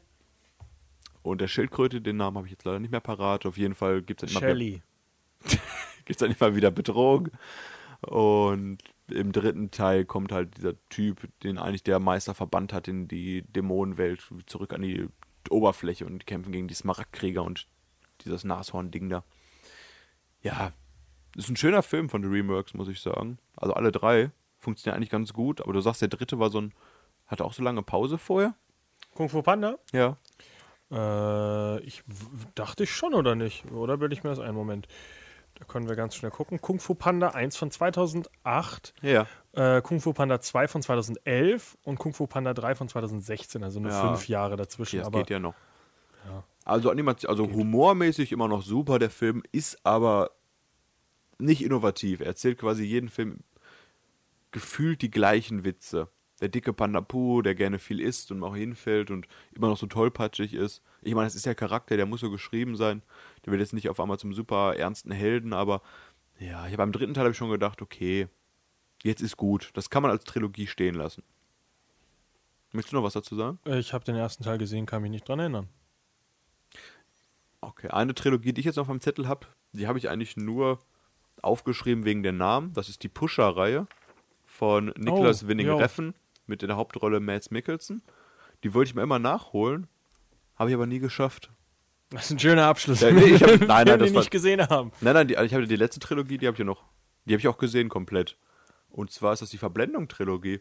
Ach, jo. Stieg Larsson. Ach, fuck, stimmt. Die hab ich habe ich noch rausgesucht. Da gab es ja das Remake auch mit Daniel Craig und ich glaube Rooney Mara. Äh, das ist ja komplett gefloppt. Damals von, oh, wie heißt der Regisseur nochmal? Äh, Stanley Kubrick? was, Martin Scorsese? Das war Kubrick. Ähm, aber was sag ich doch? Kubrick. Äh, äh, äh, Ja, ah, äh, David Fincher. Äh, Entschuldigung, danke. David Fincher war das. Kubrick. Genau, auf jeden Fall ist ja jetzt äh, heraus, nach Jahren endlich bestätigt worden, es kommt der zweite Teil raus. Ja. Und man hat ja gedacht, okay, man macht dann ohne Daniel Craig. Aber jetzt wurde herausgegeben, der ganze Cast ist weg. Man sucht gerade neue Leute für jede Rolle in dem Film. ja, Rooney Mara ist auch nicht mehr dabei, glaube ich. Deshalb. Okay, der Film, äh, der erste Film, also ich habe die Bücher auch gelesen, sogar alle drei dazu. Und zwar geht es in dem Film um das Verschwinden von Harriet. Das ist nun 40 Jahre her. Das war damals ein Mädchen. Und der Onkel Henrik Wagner kriegt trotzdem seit 40 Jahren jeden Tag zum Geburtstag noch eine Blume geschenkt. Und ist jetzt mit 82 Jahren, soweit es endlich sagt, ich will endlich diesen Fall aufgelöst haben. Und um das zu machen, engagiert er den Journalisten Michael Blomqvist, der etwas in Verruf geraten ist, weil er einen Artikel veröffentlicht hat gegen Wennerström, einen Industriellen, der Macht hat und dem hat der Artikel nicht so gut gefallen, deswegen hat er quasi seine Karriere zerstört und deswegen hat der gute Herr Blomqvist auch mehr als genug Zeit gerade, dieses Verschwinden zu äh, untersuchen. Und dann stößt er auch auf erste Ergebnisse, braucht aber Hilfe und stößt dann auf Lisbeth Salander, dargestellt von Naomi Repace im Original. Eine etwas äh, zurückhaltende Frau, die als Hackerin arbeitet quasi, aber doch sehr extravagant in ihrem Äußeren ist, mit Tattoos und dergleichen und Piercings und zusammen quasi kommen die auf die Spur, dass Henriette von quasi dem Bruder des Onkels, meine ich, ist das entführt worden ist, der seit Jahren mit seinem Vater auch Frauen im Keller entführt und vergewaltigt. Sehr intensiver Film, auch von der Auflösung, sehr spannend und gut. In Teil 2 und 3 der Bücher geht es dann mehr quasi um, äh, ich meine, das war der Vater von Lisbeth Salander und viel, viel, viel um Frauen- und Mädchenschmuggelhandel. Ist dann ein bisschen, bisschen arg langatmig vom Lesefluss. Die Filme habe ich, glaube ich, nur die ersten beiden geguckt aus Schweden. Den von Fincher habe ich noch nicht geguckt. Aber sehr interessant auf jeden Fall. Der erste Film ist mehr als lohnenswert. Ich habe die alle drei nicht gesehen. Aber du kennst die merkt. Reihe schon, oder? Ja, ja. Hast du die Bücher gelesen? Kann doch nicht lesen. So, ja gut, dann. Aber sehr empfehlenswert. Auf jeden Fall das erste Buch habe ich verschlungen. Ich lese Ratte. Ja, das war die letzte Trilogie, die ich auf meinem Schirm hatte. Ich habe aber noch drei, vier Trilogien, die aktuell in Mache sind. Äh, ganz kurz, äh, Trilogien, die wir nicht angesprochen haben, die Chronik von Narnia, äh, Austin Powers und Army of Darkness habe ich hier noch stehen, äh, neben ganz vielen anderen Filmen, wie zum Beispiel die Piranha-Reihe. Äh, ja, Piranha hatte drei Filme? nee. Ich, hab, ich bin nur gerade in, Ja. in einem äh, IMDb-Loch versunken und bin bei Piranha 3D rausgekommen. Also ich habe Piranha 3D und Piranha 3 DD. Beide gesehen. Sind immer, Im Kino werden beide nicht- sogar.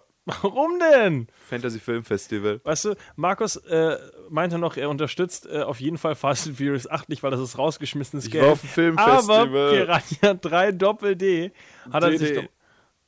Da ist übrigens auf Deutsch nur Piranha 2. Nein. Doch. Total bei mir. bescheuert. Das ist so ein super Titel. Auf jeden Fall keine drei Filme, sonst hätte ich den dritten auch schon im Kino gesehen. Äh, ja, es gibt das Original. Oh, ja, dann ist es Von wem war das? War das nicht sogar ein großer Regisseur? Original Piranha? Moment. Äh, ja, dann sag doch mal, wel, äh, welche dritten Teile sind denn geplant? Also aktuell Fifty Shades of Grey. Ah, stimmt. Da kommen ja drei Teile raus. Dann ganz groß, wahrscheinlich, worauf die meisten mittlerweile warten, Avatar. Aktuell als Trilogie geplant. Nein, ist das nicht. Da sind vier Teile geplant. Scheiße, haben wir eine Quelle alt. Egal, dann habe ich hier noch einen anderen großen Blockbuster, da wo ich mir auch nicht mehr sicher bin, Fantastic Beasts. War auch mal als drei Teile angekündigt. Ja. Und der größte, den ich zum Abschluss jetzt nochmal habe, der, Star Wars. der seltsamerweise bei denen nicht auf dem Schirm ist, Tetris. Yo, Weil stimmt, epische Trilogie, aber bis jetzt noch keine Story da. Die Story nicht für einen Film ausreicht. Die haben bis jetzt noch nicht mal eine gemacht. Story. Das ist bescheuerte. Der Aber- hat einfach. Äh, ich möchte übrigens zurücknehmen, der Typ, der äh, Piranha gemacht hat, hat äh, Gremlins gemacht und Small Ah, okay. Soldiers und Gremlins 2 und sowas. Aber die Aussage ist schon schön, von wegen, wir machen einen Tetris-Film. Oh, wir haben so viel Story, das passt nicht in einen Film. Machen wir drei. Mhm. Gucken, ob die jemals kommen werden. Ja, wie gesagt, Jurassic World, Star Wars. Äh, was kommt denn noch? Äh, Indiana Geld. Jones. Indiana Jones, glaube ich, machen sie, ja, machen sie bestimmt noch eine Trilogie draus. Ich warte übrigens drauf, dass Man in Black jetzt irgendeine Form von Reboot bekommen wird, mich gar nicht wundern. Tomb Raider. Würde mich auch nicht wundern, wenn das eine Trilogie wird. Es wird, wie gesagt, äh, es ist halt irgendwie bei allem, die Trilogie ist die Antwort. Und äh, wie wir bei fast allen Beispielen heute gesehen haben, es ist nicht die Antwort, es ist scheiße.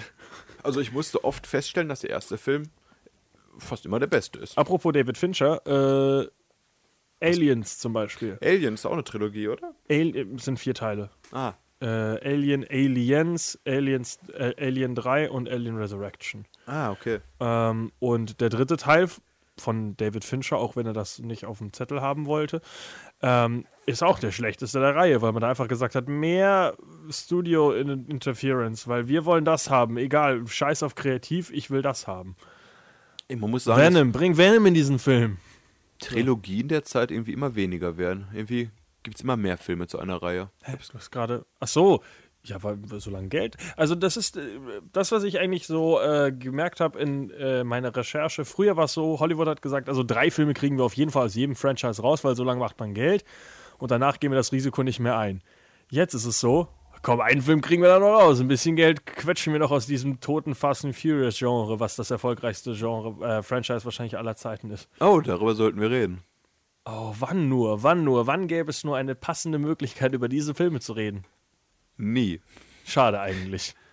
Ja, nächste nächst- Woche. Nächste Also, Woche, ja. Fast parallel gesagt. Ich werde sehr still sein, weil ich nur ein, zwei Filme geguckt habe und alle Kacke finde. Und aber wir haben Special Guests im Haus wahrscheinlich. ja, äh, wir arbeiten an äh, Leuten, die sich ganz gut mit den Filmen auskennen äh, und sich freuen, darüber zu reden. Denn, ja, warum nicht? Äh, Fast and Furious startet denn nämlich in den übernächste Woche schon in den deutschen Too Kinos. fast. Too furious. Hast du den gesehen? Den ersten habe ich gesehen, den ersten habe ich gesehen, den zweiten habe ich gesehen. Also, wenn du recherchieren möchtest für die nächste Sendung, empfehle ich dir, guck bitte Fast and Furious Tokyo Drift nur die ersten ungefähr 10 Minuten. Es ist wirklich verdammt unterhaltsam. Das ist eine der dümmsten Filmeröffnungen, die ich, glaube ich, je gesehen habe. Also, ich habe ich hab schon, also, abseits von so Filmen wie Piranha 3D, habe ich, glaube ich, äh, lange nicht so dumme weibliche Charaktere gesehen, die so schlecht gezeichnet sind, wenn man sagt, du stehst jetzt auf den, jetzt stehst du aber auf den, weil der ist cool, jetzt ist dein Freund nicht mehr cool und jetzt wechselst du dreimal die Liebe und jetzt hast du den aber auch noch. Und das ist also, es ist verdammt unterhaltsam. Äh, Fast and Furious, Tokyo Drift, die Eröffnung. Der Rest des Films ist absolut Bullshit. Von dem 26-jährigen Mann, der einen 16-jährigen spielt, äh, der nach Japan äh, zieht, um sich selbst zu finden. Äh, was ein Kackfilm. Ich habe damals die ersten beiden Filme geguckt, habe gedacht, hart am Limit wäre der dritte Teil der Reihe. Nur jetzt fahren sie Motorrad. Ja, wollte ich auch gerade sagen, der geht um Motorräder, oder? Ja. Wie ist denn der im Original? Strong on the Edge. On the Edge wahrscheinlich, keine Ahnung. Keine Ahnung. Auf jeden Fall dazu nächste Woche mehr. Und ja, dann mit Experten auf dem Thema Autos, schnelle Räder, heiße Frauen. Der Film hieß äh, im Original Torque. On the Edge. Äh, mit so bekannten Schauspielern wie John Ashker und Max Beasley. Nein, natürlich Ice Cube in dem Film. Scheiß drauf. ab nach Dazu Hause. nächste Woche mehr ab nach Hause. Wir sind raus für heute. Wir hoffen, wir haben euch mit einigen Trilogien das Wochenende versüßen können. Und euch gesagt, guckt niemals einen dritten Teil. Oder zwei.